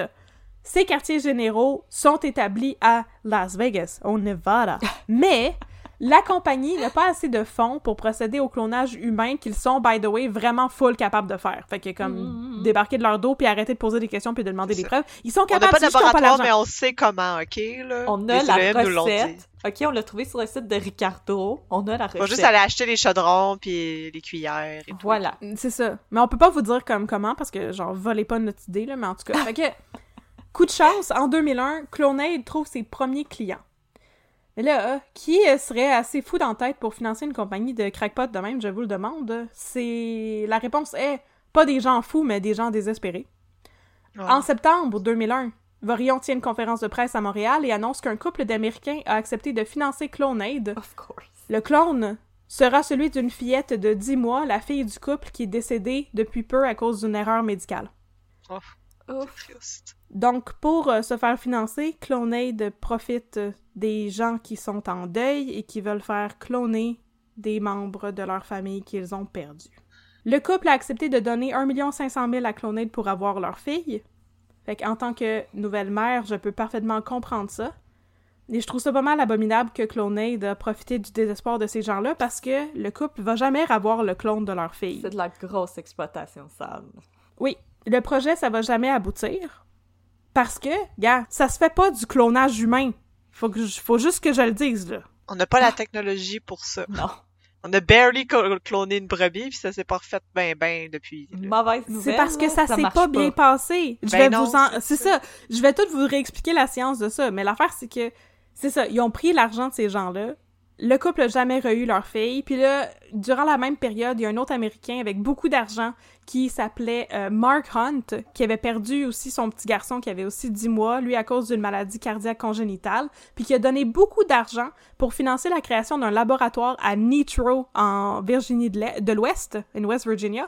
Fait que là, maintenant, avec le 1 500 000 puis euh, tout l'argent de Mark Hunt, euh, Clonade a des laboratoires aux États-Unis, mais la compagnie ne va jamais cloner son garçon parce que en 2001, le laboratoire est inspecté par le Food and Drug Administration. Fait Ben qu'ils se font, Ouais. ils se font inspecter, et là, le FDA conclut que le laboratoire utilise la documentation scientifique inadéquate en guise de guide pour ses procédures, par exemple des guides sur comment extraire des ovaires et possiblement de l'ADN souche à des vaches. Fait que là, le FDA juge que ça, c'est pas de la documentation scientifique adéquate pour procéder à du clonage humain, et ils interdisent à Mark Hunt de faire cloner son fils sur le territoire américain. C'est c'est juste, si tu veux cloner ton fils, va-t'en ailleurs. On Ouais. veut pas être responsable. Mais mm, il, s'est- il a jamais Ben non. c'est- son fils. Non, non, c'est ça, faut, faut que je le répète. Il a jamais re-eu son fils, anyway. Ok? Parce que là, à ce moment-là, les autorités mondiales commencent à manger leur bas avec la question du clonage. Lors de la première mouture de cet épisode, je me suis tapé un enregistrement de deux heures d'un comité du Sénat américain qui se penchait sur la question du clonage humain. C'était une séance du comité qui appartenait à une série de 13 réunions du comité, si ma mémoire est bonne. Et là-dedans se débattait justement la question du clonage humain, qui était vraiment comme à l'avant-scène. Puis les gens, les scientifiques, puis les politiciens, aux États-Unis comme un petit peu ailleurs, essayaient de déterminer l'éthique de ça, puis si le clonage humain devrait être permis, etc. Et les Américains étaient très, très, très réticents à autoriser le clonage humain. Puis en 2005, ils ont publié un projet de loi pour bannir le clonage humain, c'est pour vous dire. Fait que là, il y avait, tu sais, justement, le FDA qui s'en mêlait parce qu'il y avait des inquiétudes de la part de, euh, du gouvernement. Est-ce que c'est éthique de faire ça? C'est quoi les droits d'une personne qui serait clonée, tu sais? C'est toutes des folles belles questions, mais en même temps, c'est comme... C'est un petit peu comme... Du pelletage de nuages? Du pelletage de nuages, oui, parce que, je le répète, ça existe pas, le clonage humain. là. On est rendu en 2022, là, On n'est pas plus avancé. puis on n'a pas cloné des gens encore. Ouais, mais non plus, il faut, faut, faut savoir avant, tu mettons, s'il y a des gens qui essayaient de commencer à, à développer la technologie pour le faire. C'est mieux de, comme, arrêter avant d'avoir la technologie que de faire la technologie puis après de décider Ouais. si on la garde ou pas. Parce qu'après ça, c'est plus, plus difficile de la contenir. Prévoir le coup. Prévoir le coup de faire comme, ok, Oui. ben, on va juste comme mettre des, des bâtons dans vos roues pour pas la développer parce qu'on trouve que c'est pas très éthique. On... Il reste à avoir des débordements, fait qu'on va tous les empêcher. C'est ça. Mais comme mettons euh, toutes les, le problème avec le- les, la technologie de la, euh, la reconnaissance faciale, le- maintenant qu'on est développée, c'est vraiment plus difficile de la contenir. Puis là, les questions éthiques arrivent. Ça aurait été le fun de peut-être les poser avant. Fait que c'est tout à l'honneur du Sénat américain d'avoir tenu ces, ces comités, ces congressional Ouais. hearings-là. Props. Ben oui. Bravo. Fait que là, c'est ça, il faut que... Il, il faut que je le répète, là. Ça existe pas, cloner du monde. OK, il y a deux sortes de clonage humain qui existeraient. On aurait le clonage thérapeutique qui impliquerait de donner des... de cloner, pardon, des cellules humaines avec pour objectif des portées médicales. Comme permettre, mettons, la régénérescence des organes pour des maladies ou des choses comme ça. Et on aurait aussi le clonage reproductif, ce que Clonade prétendait faire. Le clonage reproductif, ça impliquerait de faire cloner un individu en entier, pas juste des cellules de son corps. Le clonage thérapeutique, ça fait l'objet de recherches scientifiques aujourd'hui. C'est pas pratiqué dans le milieu médical et le clonage reproductif, lui, il n'est même pas étudié à l'heure qu'il est. Ben, ça sonne tellement comme too much, je veux dire. Ben oui, c'est ça. Mais là, si ça sonne too much, tu vas vraiment aimer la prochaine partie de mon histoire. Oh, attends, je me réinstalle comme il faut, là. Malgré le fait qu'on fait même pas d'études sur le clonage reproductif, Clonade prétend depuis 2001 avoir cloné du monde!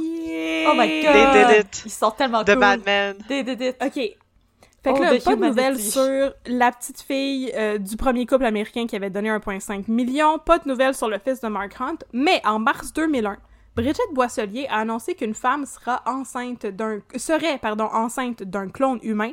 Brigitte Boisselier refuse de donner des détails, comme de divulguer l'identité de la femme ou de spécifier par quelle procédure clonée de réussir à cloner un humain. Oui, ou oui, j'ai à une quel blonde au endroit la Canada, elle procédure va a dans une autre école, tu l'as jamais C'est vu. Ouais. ça.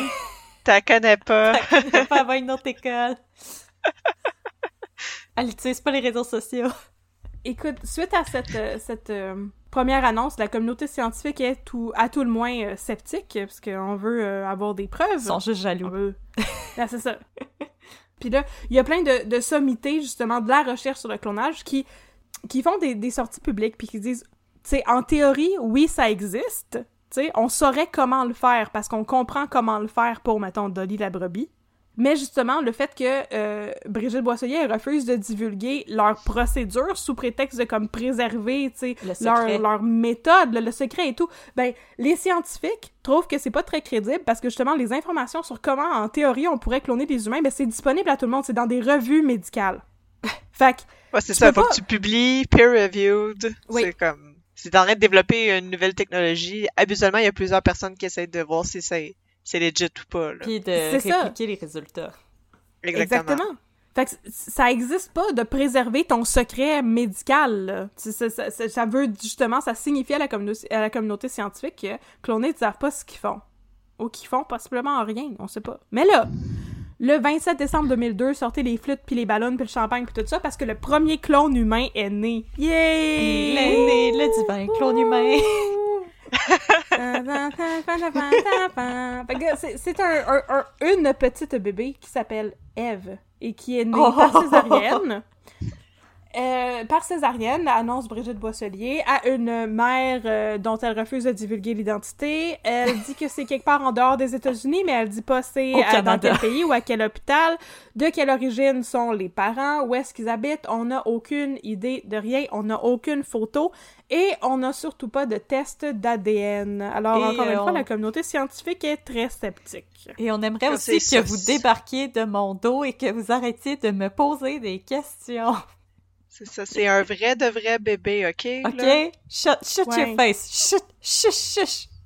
C'est cute, puis là, tu pèses sur le piton dans une poupée, là, puis ça fait « Waouh! Waouh! » Regardez! Voilà, c'est enfant. Regardez le bébé. Donc, la communauté scientifique, ainsi que moi-même, est pas mal sceptique, mais pas tout, le monde est sceptique. Il y a du monde qui y croit, là, OK? Il y a un avocat en Floride du nom de Bernard Siegel qui soumet une pétition au Broward County Circuit Court au nom d'un citoyen anonyme pour exiger que la petite Eve, la petite enfant clonée, soit retirée de son foyer et mise sous tutelle. Lui, il dit que la petite Eve nécessite sans doute beaucoup de soutien médical, que Clonaid sera pas en mesure de lui prodiguer, et c'est pour ça que l'enfant devrait être retiré de la garde de ses parents. Mais l'enfant, elle n'existe pas, monsieur! Non, mais peut-être que c'est pour... euh, Les comme- challenger. Ouais, mais c'est ça, mais si tu fais une plainte ou quelque chose, ça... Et après, mettons, les services, euh, les services pour les enfants, là, ils sont obligés d'aller enquêter, puis d'essayer de voir si elle existe pour de vrai ou pas. C'est peut-être ça? Oui, mais Non? on a... Oui, mais ils ont jamais réussi à prouver l'existence du bébé. Euh, Brigitte Boisselier, elle, a été... euh, tu sais, elle a été appelée, elle a été forcée à témoigner en cours avec un subpoena, fait qu'elle est allée là-bas. Elle a dit que l'enfant vivait avec sa mère en Israël et que tout le monde était bien, bien, bien heureux, mais elle refuse de donner des preuves d'existence du bébé, puis justement, la cour a jamais réussi à trouver des preuves d'existence du bébé, et donc éventuellement, le juge a rejeté la pétition pour retirer l'enfant de la garde de ses parents, qui de toute manière n'existe pas. bon. OK. Mais là, vous vous imaginerez jamais qu'est-ce qui s'est passé Oh. après. Que s'est-il passé? Un deuxième clone qui est né. Oh! Oh. Hey, ça produit, Oh! Clonaid! Oh my ah ouais! Un clone après va y faire un shower! Yes, yes, yes, yes. Mais là, cette fois-là, c'est un bébé en Hollande. Puis Ah. après ça, il y a un troisième clone qui est né, cette fois-ci au Japon. Puis Ah. là, au total, entre 2002 et 2004, Clonaid annonce la naissance de 13 clones différents qui sont Une tous nés en clones. parfaite santé, dans des endroits différents, qui sont gardés secrets auprès de parents différents, qui sont aussi gardés secrets. Et à toutes les fois, ben, il n'y a aucune preuve qui est fournie, ne serait-ce des photos, puis il n'y a rien qui peut attester à la véracité de ces faits, ce qui amène la communauté scientifique à douter très sérieusement de ces allégations. À lever les sourcils très haut et à se frotter le menton beaucoup. Ouais. Y a pas la foi. La foi Non. de tous les clones là, qui sont nés, là. Non, non. Faut juste Mais que tu gars- crois. 13. Oui, il faut juste que tu crois. Fait que là, on va faire une, petite- une, une petite parenthèse que j'appelle Dino, DNA, comme dans Jurassic Park, pour vous euh, expliquer comment ça fonctionne, le clonage en théorie, et scraper tous vos rêves qu'on ouvre un jour un parc jurassique avec euh, du des Dino. DNA. Ben, je sais pas, là, il y a de plus en plus de films qui sortent là, pour dire que c'est une mauvaise idée. Peut-être qu'on devrait pas avoir un Ouais. parc jurassique. Ouais, je sais pas. Alors, je vous ai déjà répété plusieurs fois qu'il n'est pas possible de cloner des humains, mais euh, que dit la science? Pourquoi sommes-nous en droit de remettre en cause les allégations de clonade quant à la naissance de 13 clones? M'a vous expliquer ça. Euh, J'essaie de faire ça le plus simple possible parce que justement, je suis pas une scientifique. Donc, j'ai essayé de comprendre et je vous le répète dans des mots que je comprends. Ok, en théorie, ça je l'ai déjà dit, le clonage est possible selon les experts. Les connaissances sont disponibles gratuitement dans les revues scientifiques. On connaît plus le système reproductif des humains que celui des animaux, ce qui en théorie nous donnerait plus de chances de réussir à cloner un embryon humain. Pourtant, c'est pas le genre de test qui se réalise dans la communauté médicale parce a des lois qui l'interdisent, comme j'ai dit, et surtout parce qu'on manque de donneurs puis de volontaires, parce que ça prend des ovules, puis ça prend euh, des mères porteuses, puis ça prend du monde qui donne leur ADN pour se faire cloner. Il faut que tu Ok. clears le comité éthique aussi avant de commencer à faire ça. Là. Effectivement. Mais là, on va dire que tu réussis à faire toutes ces affaires-là? Pourquoi on devrait demeurer sceptique face à Clonade? Moi, vous l'expliquer. D'abord, la procédure elle-même du clonage, c'est très, très, très, très, très compliqué. Je vais vous passer le petit cours de biologie que j'avais inclus dans mon premier épisode, puis juste vous résumer ça rapidement. Pour cloner, ça prend deux affaires. Ça prend un ovule d'une mère porteuse, puis ça prend de l'ADN étranger. Fait qu'il faut que tu enlèves le noyau qui contient l'ADN de l'ovule, puis que tu le remplaces par de l'ADN étranger. Mais C'est là, juste, au lieu de faire un nouveau bébé, tu fais Ouais. un ancien bébé dans un nouvel ovule. c'est ça. Ok. Mais là, c'est comme une olive. C'est comme Quand une tu olive. t'enlèves le un noyau, puis tu remplaces par un nouveau noyau, mais comme là, tu remplaces tu par le, le petit Tu mets de piment, l'ail dans le milieu, c'est ça, ou Oui. le petit piment. C'est ça, c'est ça. Sauf que l'affaire, c'est que quand t'enlèves métaphore. le noyau d'une olive, là, Ouais. C'est ça, c'est ça ma métaphore, je suis sérieuse. là. Quand t'enlèves le noyau de l'olive, il y a des petits bouts de la chair de l'olive qui partent avec, right? Vrai. Hmm. Quand tu retires le noyau d'un ovule, ça a des chances de briser les protéines contenues dans l'ovule qui sont essentielles à la division cellulaire, donc à la création d'une nouvelle vie. C'est ça qui rend le clonage plus difficile chez les humains et les primates comparativement à d'autres animaux ou d'autres formes de vie. Je sais pas pourquoi que les ovules des autres animaux ou d'autres formes de vie sont différentes, mais en tout cas, Ça doit être plus Pour- simple au niveau des Ben, cellules. Si, si Ouais. c'est des, animaux ovipares, tu, tu prends un œuf, c'est plus facile à, à manipuler aussi, c'est plus Ouais. gros. J'imagine, oui. Ok, fait que là, on va dire que t'as réussi à ôter ton noyau puis remplacer par de l'ail puis que ça a rien arraché. La deuxième raison pour laquelle on peut être sceptique par rapport à Clonade, c'est que le taux de réussite en clonage, il est très bas. Et souvent, s'il y a une réussite, c'est lié à tout plein de tares génétiques et de problèmes de santé, dont des problèmes qui touchent tous les organes, le cœur, les reins, le foie, les poumons, et une espérance de vie réduite de moitié. C'est ça qui a été le cas pour Dolly la brebis. Ah. Les moutons, ça vit 12 ans. Dolly a vécu 6 ans. Fait que si tu réussis à cloner un humain, ça aurait pas un de bon sens de dire que le bébé est né en parfaite santé puis que tout va bien dans les mois qui suivent. Ce que Clonade euh, répète euh, tu sais, à répétition au public. Là. C'est comme dans Répète Alien répétition. 4, quand Ripley elle voit toutes les tentatives de la cloner, c'est comme Oui. des horreurs Ouais. sans nom. Ça a pas été, Oui. ça a pas bien été. Non. Tout ça, tu sais, ça occasionnerait bien sûr un taux euh, d'avortement spontané plus élevé, donc un taux de fausse couche chez les mères porteuses, parce que justement, la fausse couche, c'est le processus qui permet au corps de se débarrasser des organismes qui sont pas viables. Or, selon les dires de Clonade, aucun des bébés clonés n'aurait eu des problèmes de santé, et le laboratoire de Clonade aurait réussi à cloner une centaine d'embryons viables. Une centaine d'embryons Je veux... sans qu'il y ait de fausse couche. Big comme de la bullshit. true. Voilà, après vous avoir parlé de tous les petits clones qui sont nés, maintenant on peut tout remettre ça en cause et on a la science pour nous backer. On peut rester sceptique. Merci, la science. Malgré ça, là, la communauté scientifique donne le bénéfice du doute à Clonade et fait de la pression sur Clonade pour que ceux-ci réalisent des tests d'ADN et prouvent l'existence des bébés une fois pour toutes. Parce qu'on veut y croire. OK? Comme a dit On veut les We want, we wanna believe. Yes, comme we dans, do. Comme dans X-Files. Voilà. Exactement. Fait que là, Clonade accepte de réaliser des tests d'ADN, puis ensuite se rétracte sous prétexte que la poursuite avec l'avocat de la Floride, Bernard Siegel, ça leur a fait peur quant à la possibilité que les bébés clonés soient ôtés à leurs parents. On a eu peur, ok. Ben on oui.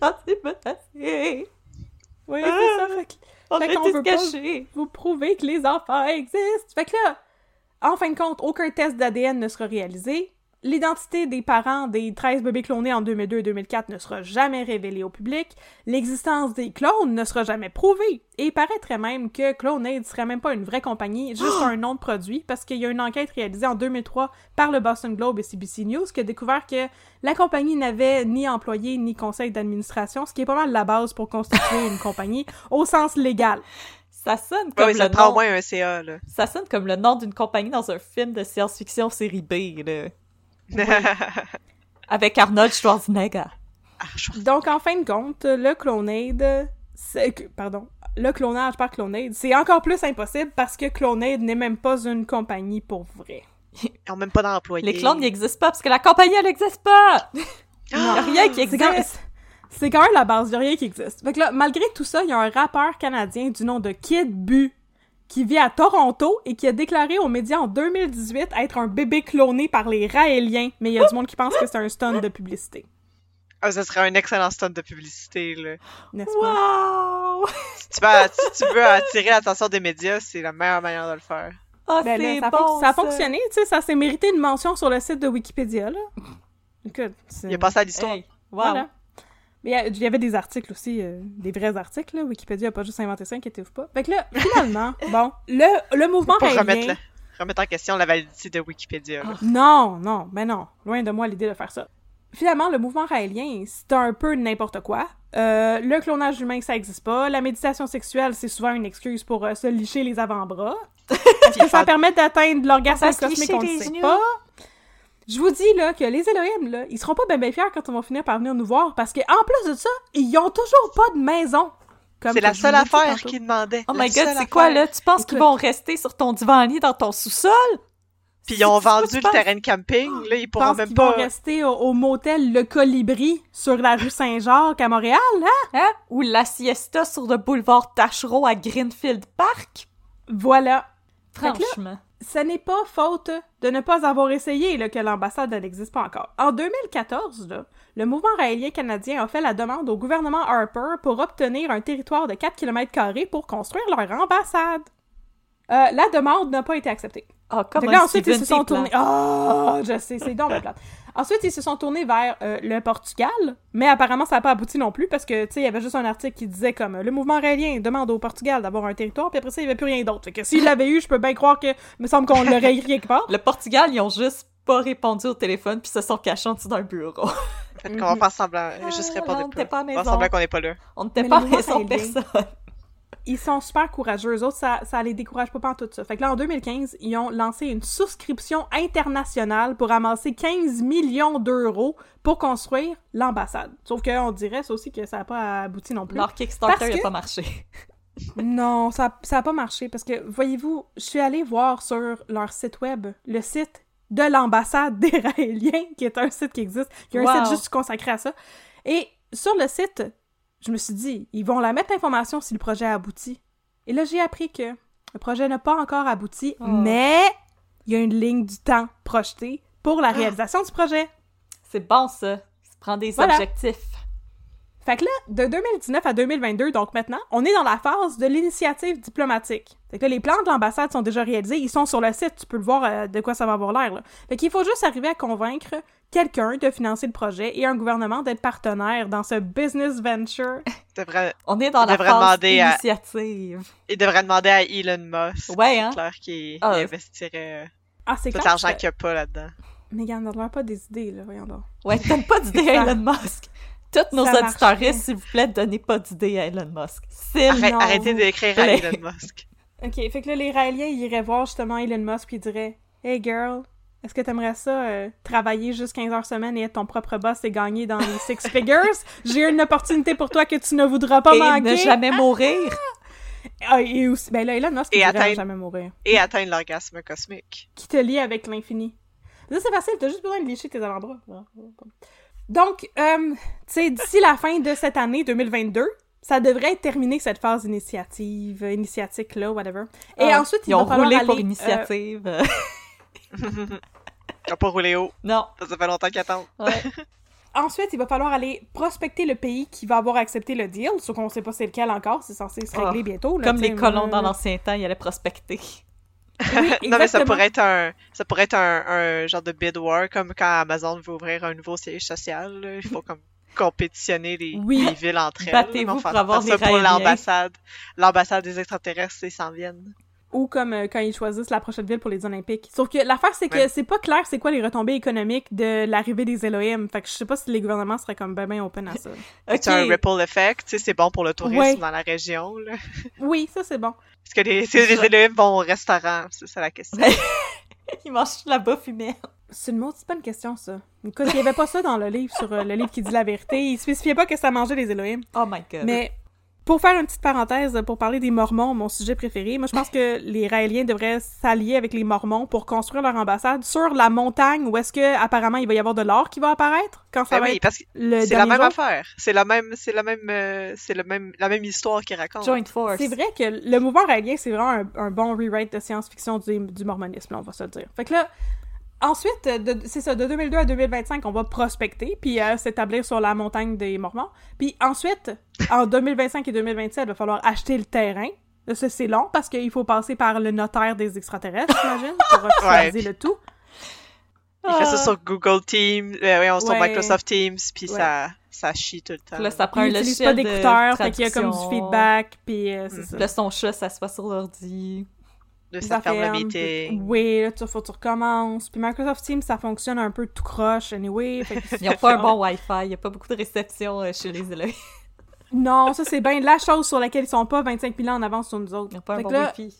après ça, de 2027 à 2030, là, c'est la planification et l'implémentation. Fait que ça inclut la construction puis tout puis tout. Fait que c'est comme vraiment plus rapide que la construction du REM, on s'entend. C'est juste trois ans. Puis tout est fait, Ben oui, final hein. bâton. Parce que à partir de 2030, l'ambassade va être opérationnelle selon leur ligne du temps sur le site de l'ambassade des Raéliens. De même! Fait que- Snip, ça snap, snip. pas. Clone de fusée, pas le temps de niaiser. Non, c'est ça. À tout cela, je m'adresse directement au mouvement raélien pour dire euh, bonne chance pour ça. Écoute, Ah, mais si, mais si ça l'est avec les pas. Mormons, ça pourrait arriver parce qu'eux autres sont capables de construire des affaires full vite. Les là, Mormons, ils ils ont beaucoup d'argent. Ils ont ils ont beaucoup d'argent, c'est ça. fait que lâchez pas la patate. Sauf que là, justement, vous vous demandez peut-être pourquoi les Raéliens peuvent pas financer leur maudite ambassade tout seul puis nous crisser patience avec ça. Ils ont de l'argent, eux autres! Ouais, le Faut monde cloner plein d'enfants, pour cloner des enfants. Ouais. Ils ont de l'argent, oui et non. Parce que, pour faire partie du mouvement raélien, tu sais, puis j'imagine être un bon raélien ou une bonne raélienne puis Euh, aller sur la planète sans se faire cloner. Ben non, faut que tu donnes une dîme, ok? Ah. Faut que tu donnes une partie de ton salaire pour faire partie de la gang. Le salaire de tu payes ton ton péché, abonnement. c'est l'enfer. L'abonnement du mouvement raélien, ça, euh, ça fonctionne en termes de pourcentage. Fait que c'est un pourcentage de ton salaire. Attendez, c'est ton salaire après impôt. Bon, ça varie entre 3% et 10%. En fait, 3%, ce serait le minimum apparemment en France. Puis il y a une cotisation supplémentaire qui serait nécessaire pour grimper les échelons, selon le journal Triangle. Comme la scientologie. Et les mormons. Et, ouais, c'est ça. Ils ont Ben leurs oui. propres impôts, là, à eux. Ben oui. Fait que là, au Québec, le standard, lui, c'est 10% ferme. Parce que là-dedans, il y a 3% qui est utilisé pour financer le volet national et 7% pour financer le volet international, selon le Soleil. Ça coûte plus cher être, raélien au Québec. Ça coûte plus cher être alien au Québec. Mais qu'il faut bien. financer le volet international aussi. En tout cas. Et mais là, là, à travers tout ça, là, faites-vous pas d'idée.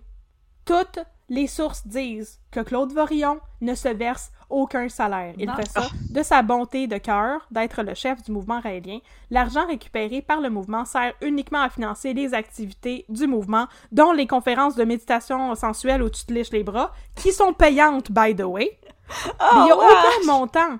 Aucun montant là-dedans qui est remis à Vorillon. Il fait juste être prophète pour le, le fun de prêcher la bonne parole des extraterrestres. Il s'est jamais payé de la poudre, I swear.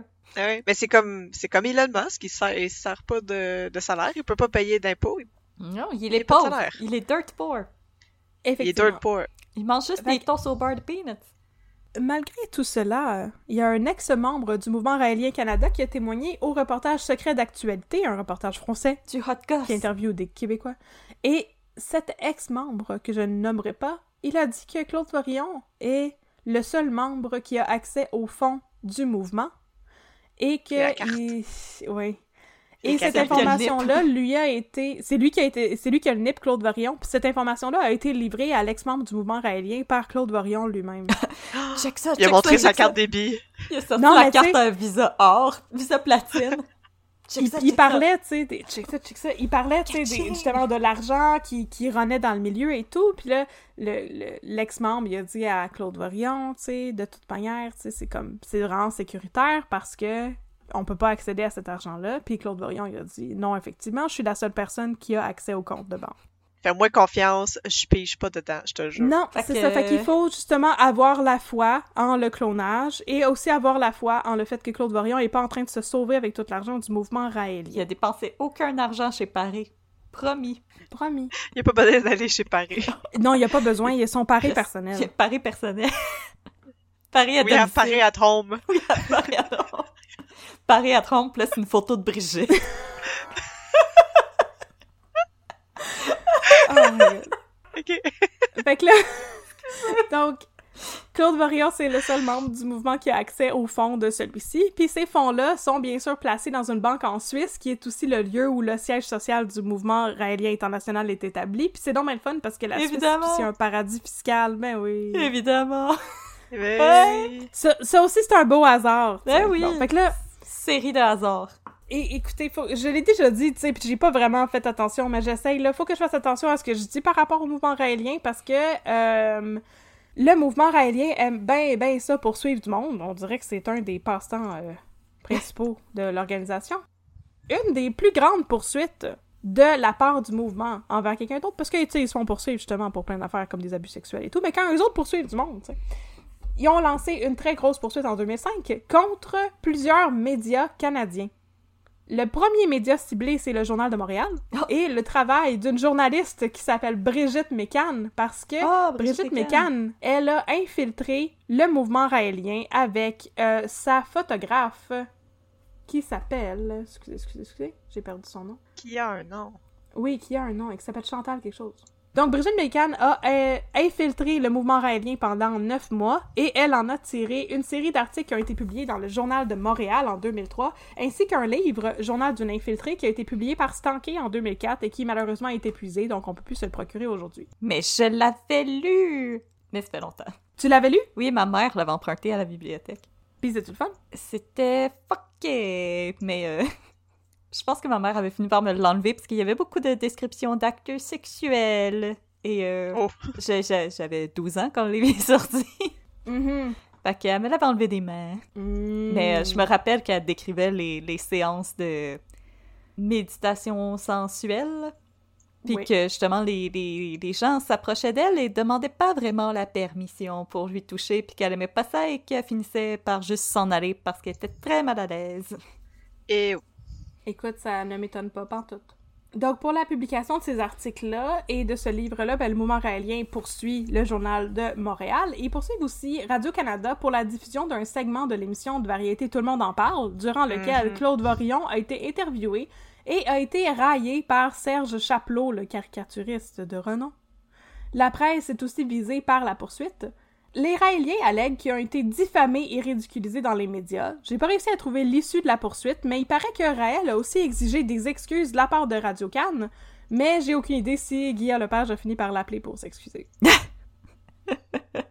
mais là, c'est ça. Puisque Raël a, puisque Claude Vorion a exigé des excuses de la part de Radio-Canada directement, moi j'imagine que le mouvement a pas gagné son procès pour diffamation, parce que je veux dire, si t'as gagné puis t'as eu ta compensation financière, pourquoi demander des excuses en plus de ça?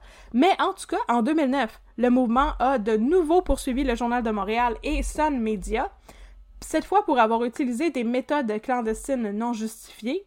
Fait qu'on est revenu à l'histoire de l'infiltration de Brigitte Mécan. Et aussi pour avoir euh, porté atteinte à la vie privée de différents membres dont l'identité a été révélée au public par l'entremise de l'enquête clandestine puis de la publication des articles de journaux. Et cette fois-là, le mouvement raélien a eu gain de cause. Le Journal de Montréal et Sun Media ont été condamnés à payer 10 000 au mouvement raélien canadien. Kitching! J'avoue que ça, c'est pas tout à fait correct, par exemple. Non, c'est ça. Fait que révéler l'identité des membres, ça, c'est une autre affaire. Mais, euh, oh, à cause de vous, on a eu l'air fou! Non, vous, a- vous avez fait un excellent job. Ça, c'est de la diffamation. Ils vont nous poursuivre, Oh, là. excusez, que là- excusez. Vous avez pas l'air fou, je, je crois tout ce que vous dites. J'ai essayé dans une fusée, oui, absolument. Tu liras le livre, tu vas être convaincu, tu vas voir, là. Bon. Fait La croix, c'est un 2011, jetpack. C'est certain. En 2011, le mouvement raélien a aussi poursuivi l'Université du Québec à Trois-Rivières. Parce que, tu sais, là, OK, Pas le culture. Le Culture, ça a un campus. Puis là, en 2006, le mouvement raélien a décidé de s'y installer un kiosque pour parler d'une autre de leur cause humanitaire avec une compagnie, tu sais. Une cause humanitaire un petit peu weird. La compagnie s'appelle Clitoraid. Pardon? Ça s'appelle de même pour vrai. Clitoraid, comme non, euh, ce n'est pas une saveur de Flavor Aid. Non, c'est ça, c'est ça. Clitoraid, c'est censé être un organisme qui vient en aide aux femmes au Burkina Faso et qui lutte contre l'excision. Donc, eux autres, ils veulent inaugurer un centre hospitalier pour faire de la reconstruction pour les femmes qui ont été victimes d'excision. En fait, en 2014, le mouvement a inauguré un centre hospitalier. Ils ont baptisé ça l'hôpital du plaisir. Oui, pour vrai. Et ils ont commencé à faire des opérations sur des femmes qui avaient été victimes d'excision. Et après 29 opérations, ben, l'accréditation médicale de leurs deux médecins, qui étaient des Américains, a été retirée par le Collège des médecins, puis l'hôpital a fermé, puis euh, c'est ça. On n'en a plus jamais entendu parler. J'allais hurler, ne laissez pas des Raéliens s'approcher de jeunes femmes dans des pays où est-ce que ça peut être difficile d'avoir de la justice et de parler de violence à caractère sexuel, s'il vous plaît, et merci. Mhm. Je... Et, Nope. de, et de rien. Marinara flags all around. Selon le mouvement, l'hôpital aurait coûté 413 000 US. Ils auraient pu prendre tout cet argent-là pour faire leur ambassade. Ouais. Ils auraient pu prendre tout cet argent-là pour faire leur ambassade, mais à la place, ils l'ont perdu puisque l'hôpital du plaisir a fermé ses parce que les médecins ont perdu leur accréditation médicale. Fait que je vous laisse imaginer à quel point ça devait être le fun. Mais de retour à l'UQTR, fait qu'en 2006, bien avant ça, anyway, Clitoride, ça existait déjà, puis ils essayaient d'accumuler leur argent, justement, leurs 413 000 US pour construire l'hôpital du plaisir. Et là, le mouvement raélien s'est installé un kiosque sur le campus de l'UQTR pour recruter des étudiants dans le mouvement, puis pour leur demander des fonds pour Clitoride. Là, le problème, c'est que tu peux pas juste aller t'installer dans une agora universitaire puis quêter le monde. Faut que tu sois accrédité par l'université ou du moins que tu aies la permission. Et juste Fait pour poser des affiches à l'UQAM, ça te prend un permis, là. Ben oui, c'est ça. Il faut qu'ils mettent une belle étampe sur ton affiche pour que tu puisses la mettre, sinon ils l'enlèvent. Fait que là, l'UQTR avait pas donné son accord, il avait pas mis leur belle étampe sur l'affiche.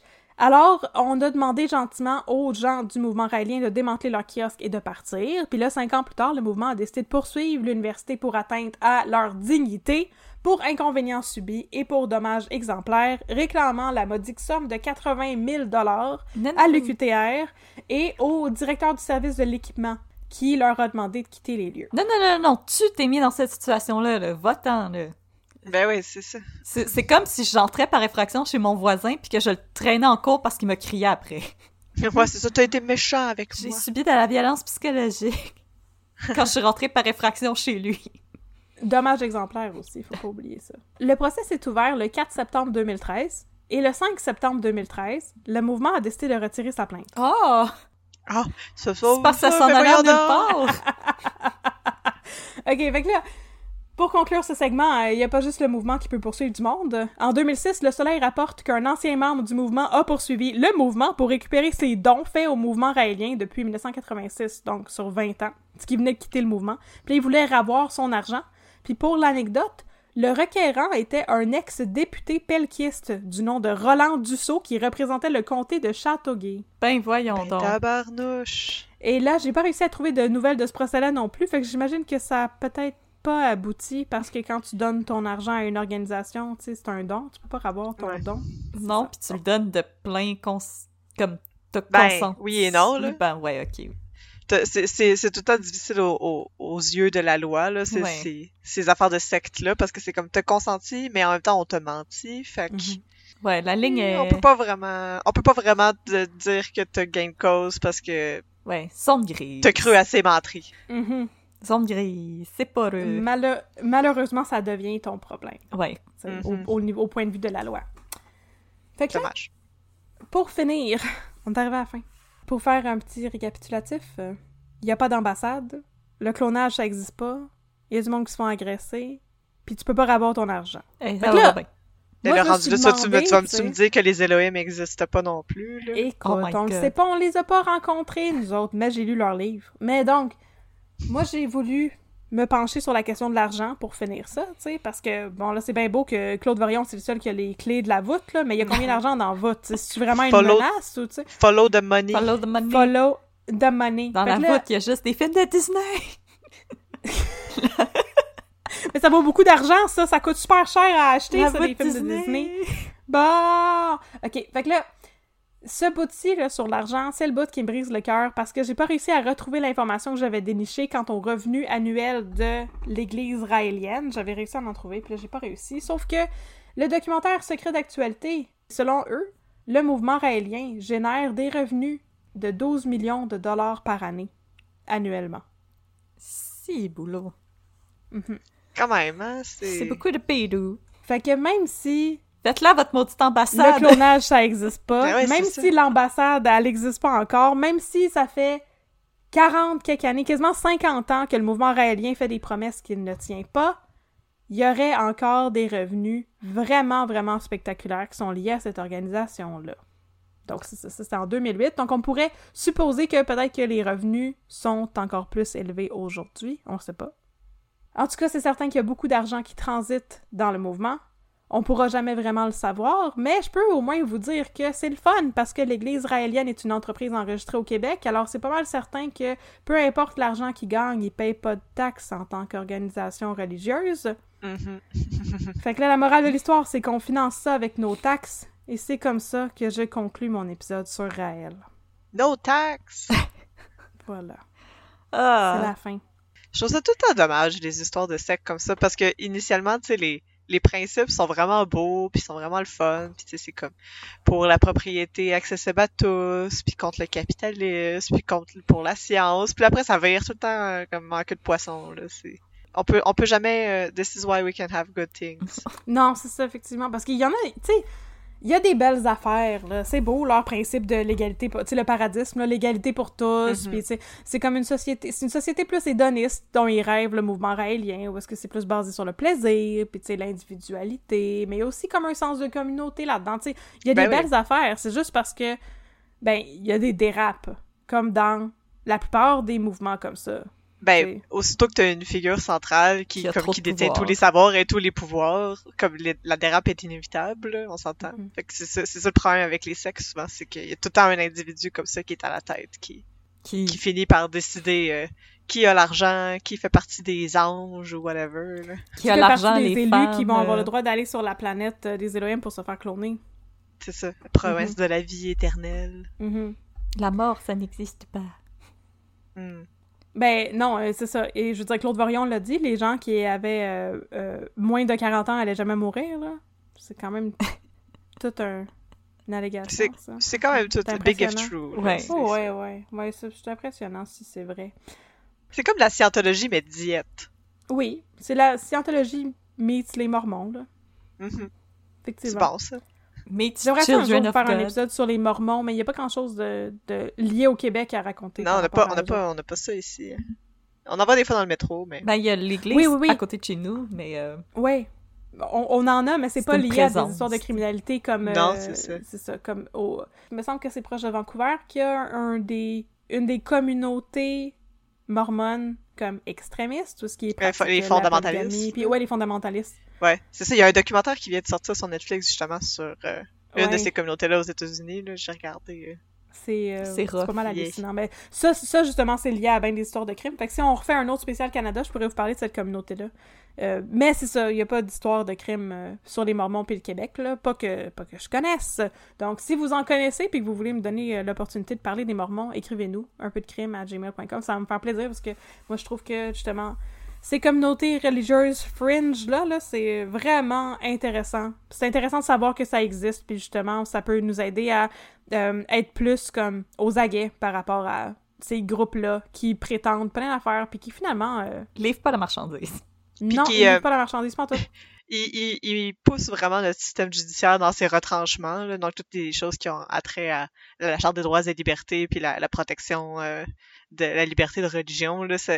Ben, c'est ça, on va dans les zones grises, puis la loi peut rien contre ces choses-là, mais ça arrive quand même. Là. ben l'ordre du temple solaire, c'est pour ça qu'ils sont venus au Mhm. Québec à cause de la charte des droits et libertés, puis parce qu'en France puis en Suisse, l'eau a commencé à être chaude, fait qu'ils se sont sauvés pour se sauver de la juridiction de la France puis de la Suisse.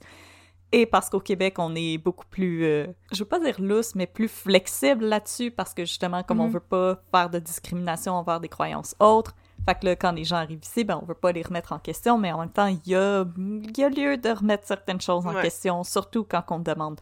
Beaucoup d'argent, puis qu'on fait des claims un petit peu wild sur les bords. Puis en plus, quand il y a carrément une quand il y a une historique de criminalité, je pense que ça vaudrait la peine qu'on se penche un peu plus là-dessus. Là. Il y a quelqu'un au Québec qui a été arrêté, euh, que tu nous as dit, qui a été arrêté pour euh, agression sexuelle dans, dans les cercles Oui. de Raël. Fait que... En fait, c'est euh, deux. Il y a deux messieurs que je m'en rappelle. C'est ça. C'est- Il y a le monsieur dont le SPBN cherche des victimes présentement. Là, si vous, pour vrai, là, j'ai pas voulu révéler c'était qui ces gens-là, parce que justement, tu sais, ça, c'était des allégations. et Je veux dire, il a pas été. euh, il est accusé de certaines choses et tout, mais tu sais, bon. Euh, si vous cherchez euh, mouvement raélien, inconduite sexuelle ou abus sexuel, vous allez trouver les informations vous autres même. Vous êtes full capable. Mais c'est ça, il y avait lui, puis il y en avait un autre qui, malheureusement, était un concierge dans une école, puis qui avait abusé une petite fille. Puis Ouais. c'est ça, Ben, c'est- c'est- c'est quoi. C'est ça que de dire, il y a, une- il y a un, il y a un, euh, un- il y a une historique de, de criminalité. euh, L'Église catholique pourrait Ouais. rentrer dans le, dans le tas, là, je Ouais, veux ouais, dire. ouais, c'est ça, là. Hold my comme, beer. un moment Ouais, donné, quand j'ai ça, l'église catholique, c'était le meme du singe qui regarde à droite puis à gauche, là. Ouais, c'est Oui. ça. Jusqu'à... Nothing to see here, move along. Fait que c'était, euh, c'était mon épisode sur, euh, sur les Raéliens. Fait que maintenant, vous connaissez les bases du mouvement raélien. Et vous pouvez, j'espère, expliquer aux gens pourquoi qu'on fait pas du clonage humain. Oui. Ben, c'est pourquoi on fait pas ça. Yay! Mais il y a plein de questions intéressantes, Oui, c'est ça. oui. C'est ça l'affaire. C'est- Ça fait partie des choses que j'ai coupées de mon script, mais c'est quand j'avais écouté, le, le, le, le congressional hearing, le Senate hearing sur la question du clonage, il y avait des questions super intéressantes qui étaient, qui étaient mises de l'avant, là, justement, sur comme tout l'aspect éthique sur les droits et libertés, puis justement, ce serait quoi les droits d'une personne qui est un clone? Est-ce que cette personne-là a comme une existence au sens de l'État, tu sais, est-ce que c'est sa propre personne ou est-ce que ça appartient à comme une famille ou tu sais, c'est quoi comment on organiserait ça dans notre société, mais aussi tu sais ces personnes-là ils ont, ils ont rien ils auraient rien demandé là, fait que ce serait comme mettre au monde des gens qui pourraient comme possiblement avoir des gros gros gros problèmes de santé puis comme avoir pas nécessairement après- une super belle qualité de vie mais comme ils ont pas Après, on demandé, vire là, dans, dans l'eugénisme, parce que ça arrive aussi pour euh, toute la question des bébés éprouvettes, là, puis de, de modifier les gènes in utero avant qu'un un, enfant naisse, juste pour éviter d'avoir des... Là, on Ouais. vire dans l'eugénisme, de faire comme, est-ce que la surdité, c'est une... C'est Ouais. une condition qui, qui mérite d'être éradiquée, mais il y a ben des gens qui sont sourds qui disent que c'est une culture en soi, donc euh, c'est de c'est de- c'est pas à nous à décider ces affaires-là. là. Ouais. Il y a bien des Non, questions qui, ça. qui pop quand on commence à rentrer dans ce territoire-là. Là. Ouais, puis après, il y a les questions de si un jour on arrive à cloner quelqu'un comme fully, mais c'est comme avec les films, c'est quoi? L'île, que ça s'appelait, avec une île où est-ce qu'il y a les clones, puis dans le fond, les clones, ils servent à juste avoir tes organes si jamais t'as besoin d'un remplacement. Ouais, c'est ça. c'est quoi les droits du clone en tant que tel par rapport à C'est comme- l'original? Est-ce que c'est sa propre comme personne? dans c'est comme dans Pokémon The Movie. Oui! Il clonait Mewtwo, il clonait les Pokémon. Ouais. Oh my god!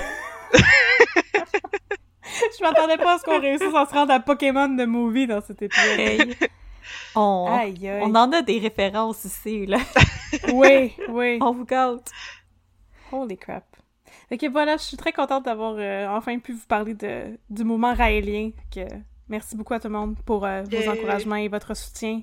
C'est maintenant Merci chose du passé. Ben, merci à toi d'avoir- de t'être accroché et de nous avoir euh, livré ça parce que nous, on est vraiment contente d'avoir assisté à cet Mhm. épisode-là. Puis nous aussi, on avait super hâte. Quand tu me dis que finalement tu rembarquais sur le cheval, euh, j'étais excitée pour toi puis j'étais vraiment contente aussi. Puis euh, je voulais pas le, le révéler à nos auditoristes parce que je voulais quand même te laisser, euh, te laisser du lousse pour le temps que ça allait te prendre. Mais quand j'ai comme hint à quelqu'un que ça allait peut-être arriver, j'ai senti le les petites antennes se lever de, de nos La auditoristes. fébrilité. là. Il y avait comme une petite Mhm. vague de. Nos, nos cris ont été entendus. Alors, Yay! Chers auditoristes, on espère que, vous avez aimé cet épisode, que l'attente en aura valu la peine. Moi, je pense que oui. Alors, n'hésitez pas.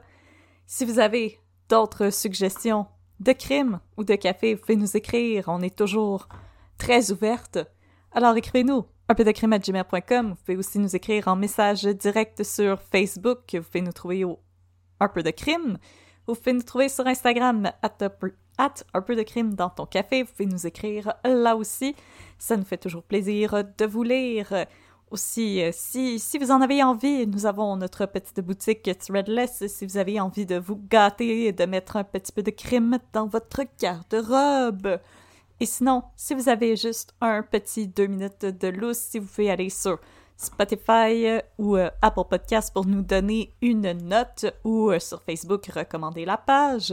Ça nous aide à grimper dans les palmarès et à découvrir de nouveaux et nouvelles auditeurs et auditrices.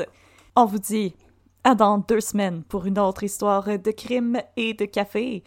Et sinon, ben bien entendu, restez des nôtres. Ça va être le temps des classiques. Deux minutes de Deux minutes de babine!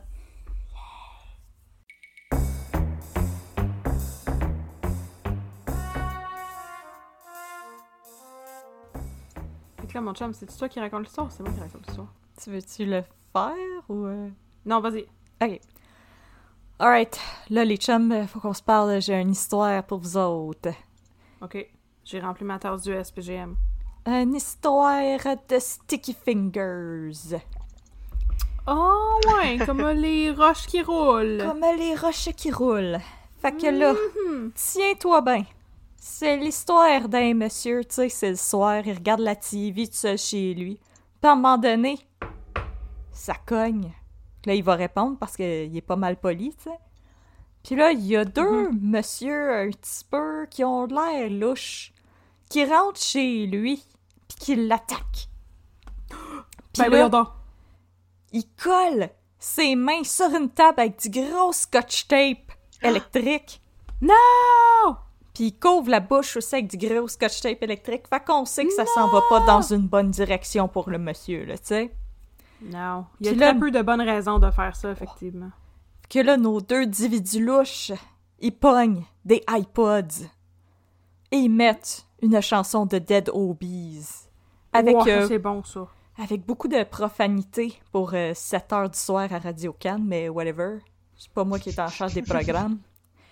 Puis là, après avoir mis le iPod euh, synchronisé, tu sais, puis qui écoute du bon beat, il pogne les haches. Il coupe les doigts du monsieur! Avec une hache! Ah! Roule le générique. Wesh. Fait que là, le lendemain, le, le monsieur, il va porter plainte au 31 parce qu'il s'est fait couper les doigts, tu sais, c'était un peu plate.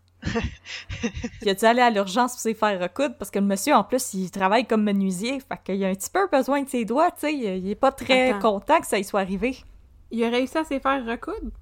Ouais, ouais, si tu vas à l'hôpital assez vite, on peut te les reposer. Tu vas te mettre dans la glace. Là, Faut puis- te mettre dans la glace. Si ça vous arrive, mettez-les dans la glace. Mais il a récupéré assez de dextérité pour continuer à être un menuisier? Un c'est ça que je pense pas, par exemple. Ah, ok, ben c'est ce Parce que, c'est beaucoup de motricité fine. Oui, oui, c'est ça. Ah, puis euh, si, euh, si vous avez une greffe, euh, vous, ne, vous devez cesser de fumer parce que ça fait réduire les vaisseaux sanguins puis vos membres vont tomber. Euh, Voilà, c'était un PSA. Holy crap! PSA! Alors, Arc! Ok.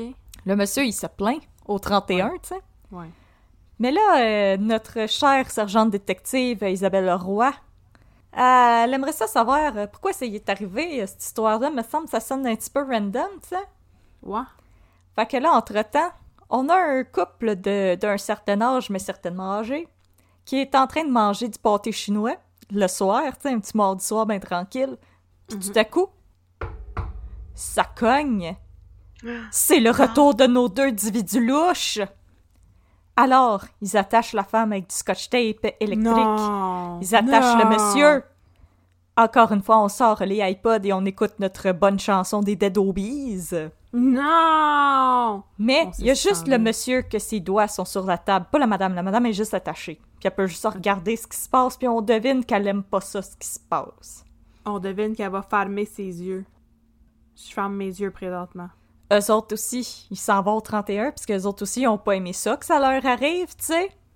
Ah, le monsieur s'est fait couper les doigts aussi?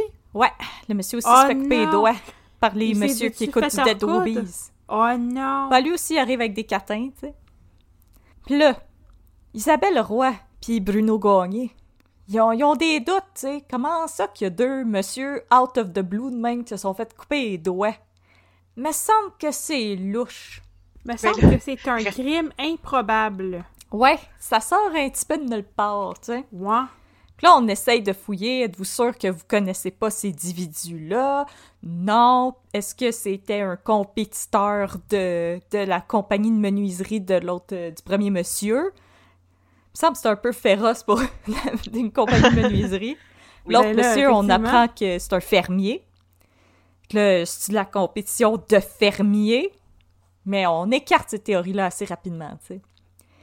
Mais là, éventuellement, Isabelle, avec euh, ce que Poupou appelle euh, l'intuition féminine, Oh, ça c'est fort, ça! Oh. Isabelle a fini par dire ça pourrait-tu avoir un lien, les doigts?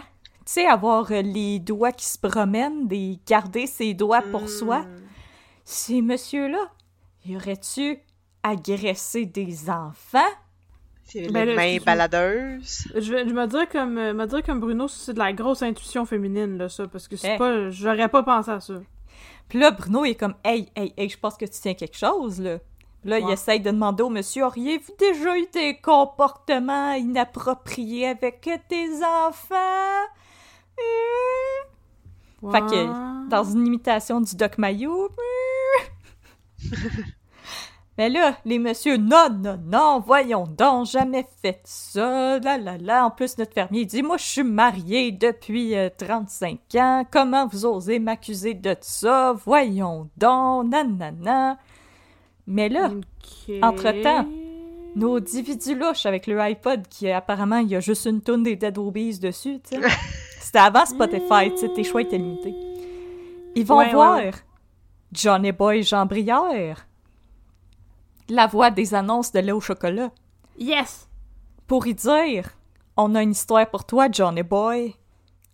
Puis là, c'est là qu'on rencontre un petit peu ces deux, euh, ces deux individus louches que si je devais vous les décrire, s'il y a des fans de la série It's Always Sunny in Philadelphia, imaginez les McPoyles un peu moins dégueux. Mhm, mhm. un petit peu moins dégueux. Ils ont À peu près l'air de ça, là. Puis ils disent à Jean Brière que effectivement ils se sont fait agresser quand ils étaient petits et qu'ils veulent que Jean Brière écrive un article là-dessus et qu'après ils vont juste disparaître et plus jamais écœurer personne. Mhm. Et là, ben éventuellement, Isabelle Roy lève le voile sur ses indiscrétions et elle apprend qu'en effet, le menuisier a abusé de ces deux jeunes hommes quand ils étaient très jeunes et que Oh le non! fermier, il y a plusieurs années de ça, il recevait des groupes l'été qui venaient travailler sur la ferme. Et la nuit, il allait dans euh, l'espèce de petite maison à côté de la ferme où est-ce qu'il restait ces, ces, ces travailleurs-là, puis il agressait sexuellement des petits-enfants. Oh non! Et voilà. Mon dieu, c'est bien terrible ça, mon chum. C'est pour ça qu'ils se sont fait couper les doigts. C'était pour se faire dire de garder le doigt pour eux. C'est parce que les autres ont pris la justice en leurs propres mains. Dans leur propre doigt. Pense- Pensez-vous que ça va euh, leur euh, apprendre une leçon? Hein? T'as-tu Hein? appris? Hmm? Fait que la morale de l'histoire, Je sais pas ce que j'ai appris là-dedans. garde tes mains dans tes poches. Puis investis dans Spotify, c'est vraiment le fun de pouvoir écouter plus qu'une chanson des Dead Obies. Tu vas écouter deux chansons des Dead Tu peux écouter deux chansons des Dead Obies. Tu peux même mettre Pierre Lapointe entre tes deux chansons des Dead Obies pour plus de Wow. variété. Non, Tu non, peux même- Pierre Lapointe, non. Tu peux même écouter du loud ou les louanges. Ah, wow. Alright. Alors, c'était ça que je vais te raconter, euh, partner. L'histoire des Sticky Fingers. C'est mon coaster qui est tombé à terre. C'est... J'ai encore tous mes doigts, inquiétez-vous pas. Sticky fingers! bing, bing, bing, bing, bing, bing. Ah, ben merci beaucoup, mon chum. Moi, Ça m'a fait plaisir. Le district 31, là, nous autres, on a, on a du cœur, puis des fois, on, on accepte d'arrêter euh, les enquêtes euh, quand que le monde se sont fait agresser. Et voilà. les enfants, puis quand ils ont coupé les doigts des gens, puis quand... La morale de l'histoire, c'est que tu peux couper les doigts des gens, puis peut-être tu vas tomber sur des policiers compréhensifs qui vont accepter de pas te poursuivre en justice. Si tu peux, qu'ils tu peux couper les, tu peux couper les doigts des gens, mais juste si t'as une bonne raison. Ouais, c'est ça, exactement. Puis juste si t'écoutes des Dead Obies. Juste si t'avais une bonne playlist pendant que tu le faisais. Mhm, C'est ça. mhm. Mais c'est parce que ça te prend un beat, tu sais, pour couper des doigts. Tu sais, c'est... ça, fait plus non mais tu sais ça fait plus organisé aussi là c'est comme euh, tu sais ça fait comme Hannibal Lecter qui dépasse du monde en écoutant de, de l'opéra là tu sais c'est comme Ça fait comme... Ça- euh, ça fait préméditation Ça fait comme Exactement. Patrick Bateman euh, qui écoute euh, Huey Lewis and the News en découpant Oui! Jared Leto. ah c'est vrai mais c'est tellement bon euh, euh, Hugh voyons Huey Lewis c'est tellement Huey Lewis in the news. Huey and Lewis. News. Huey Lewis in the news euh, Yes, sir. c'est bon ça It's uh, hip to be square. It is je connais le aucune autre chanson Victoria. d'eux autres Moi non plus. Mais écoute, Bon. euh, c'est une bonne chanson pour dépecer Jared Leto. c'est une maudite bonne tune euh, en général fait que mer- merci mon chum je vais faire attention de pas euh, Gardez tes doigts pour toi. Ouais, ouais, ouais. C'est ça, j'allais dire de pas agresser du monde, me faire couper mes doigts dans 25 ans, mais juste pas agresser du monde en général. Ça, ça devrait être pas trop pire. Ça devrait être une bonne façon de mener mon existence. Alright. Bon. Ben, C'était mon histoire du jour, euh, partner. Discat. Disquette.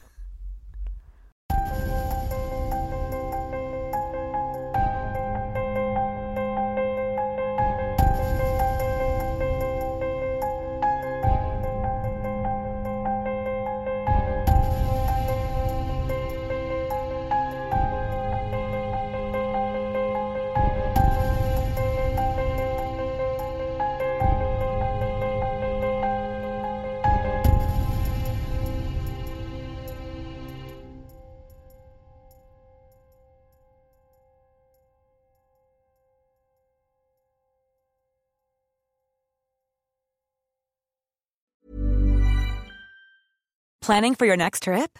Elevate your travel style with Quince. Quince has all the jet setting essentials you'll want for your next getaway, like European linen, premium luggage options, buttery soft Italian leather bags, and so much more. And is all priced at 50 to 80% less than similar brands. Plus, Quince only works with factories that use safe and ethical manufacturing practices.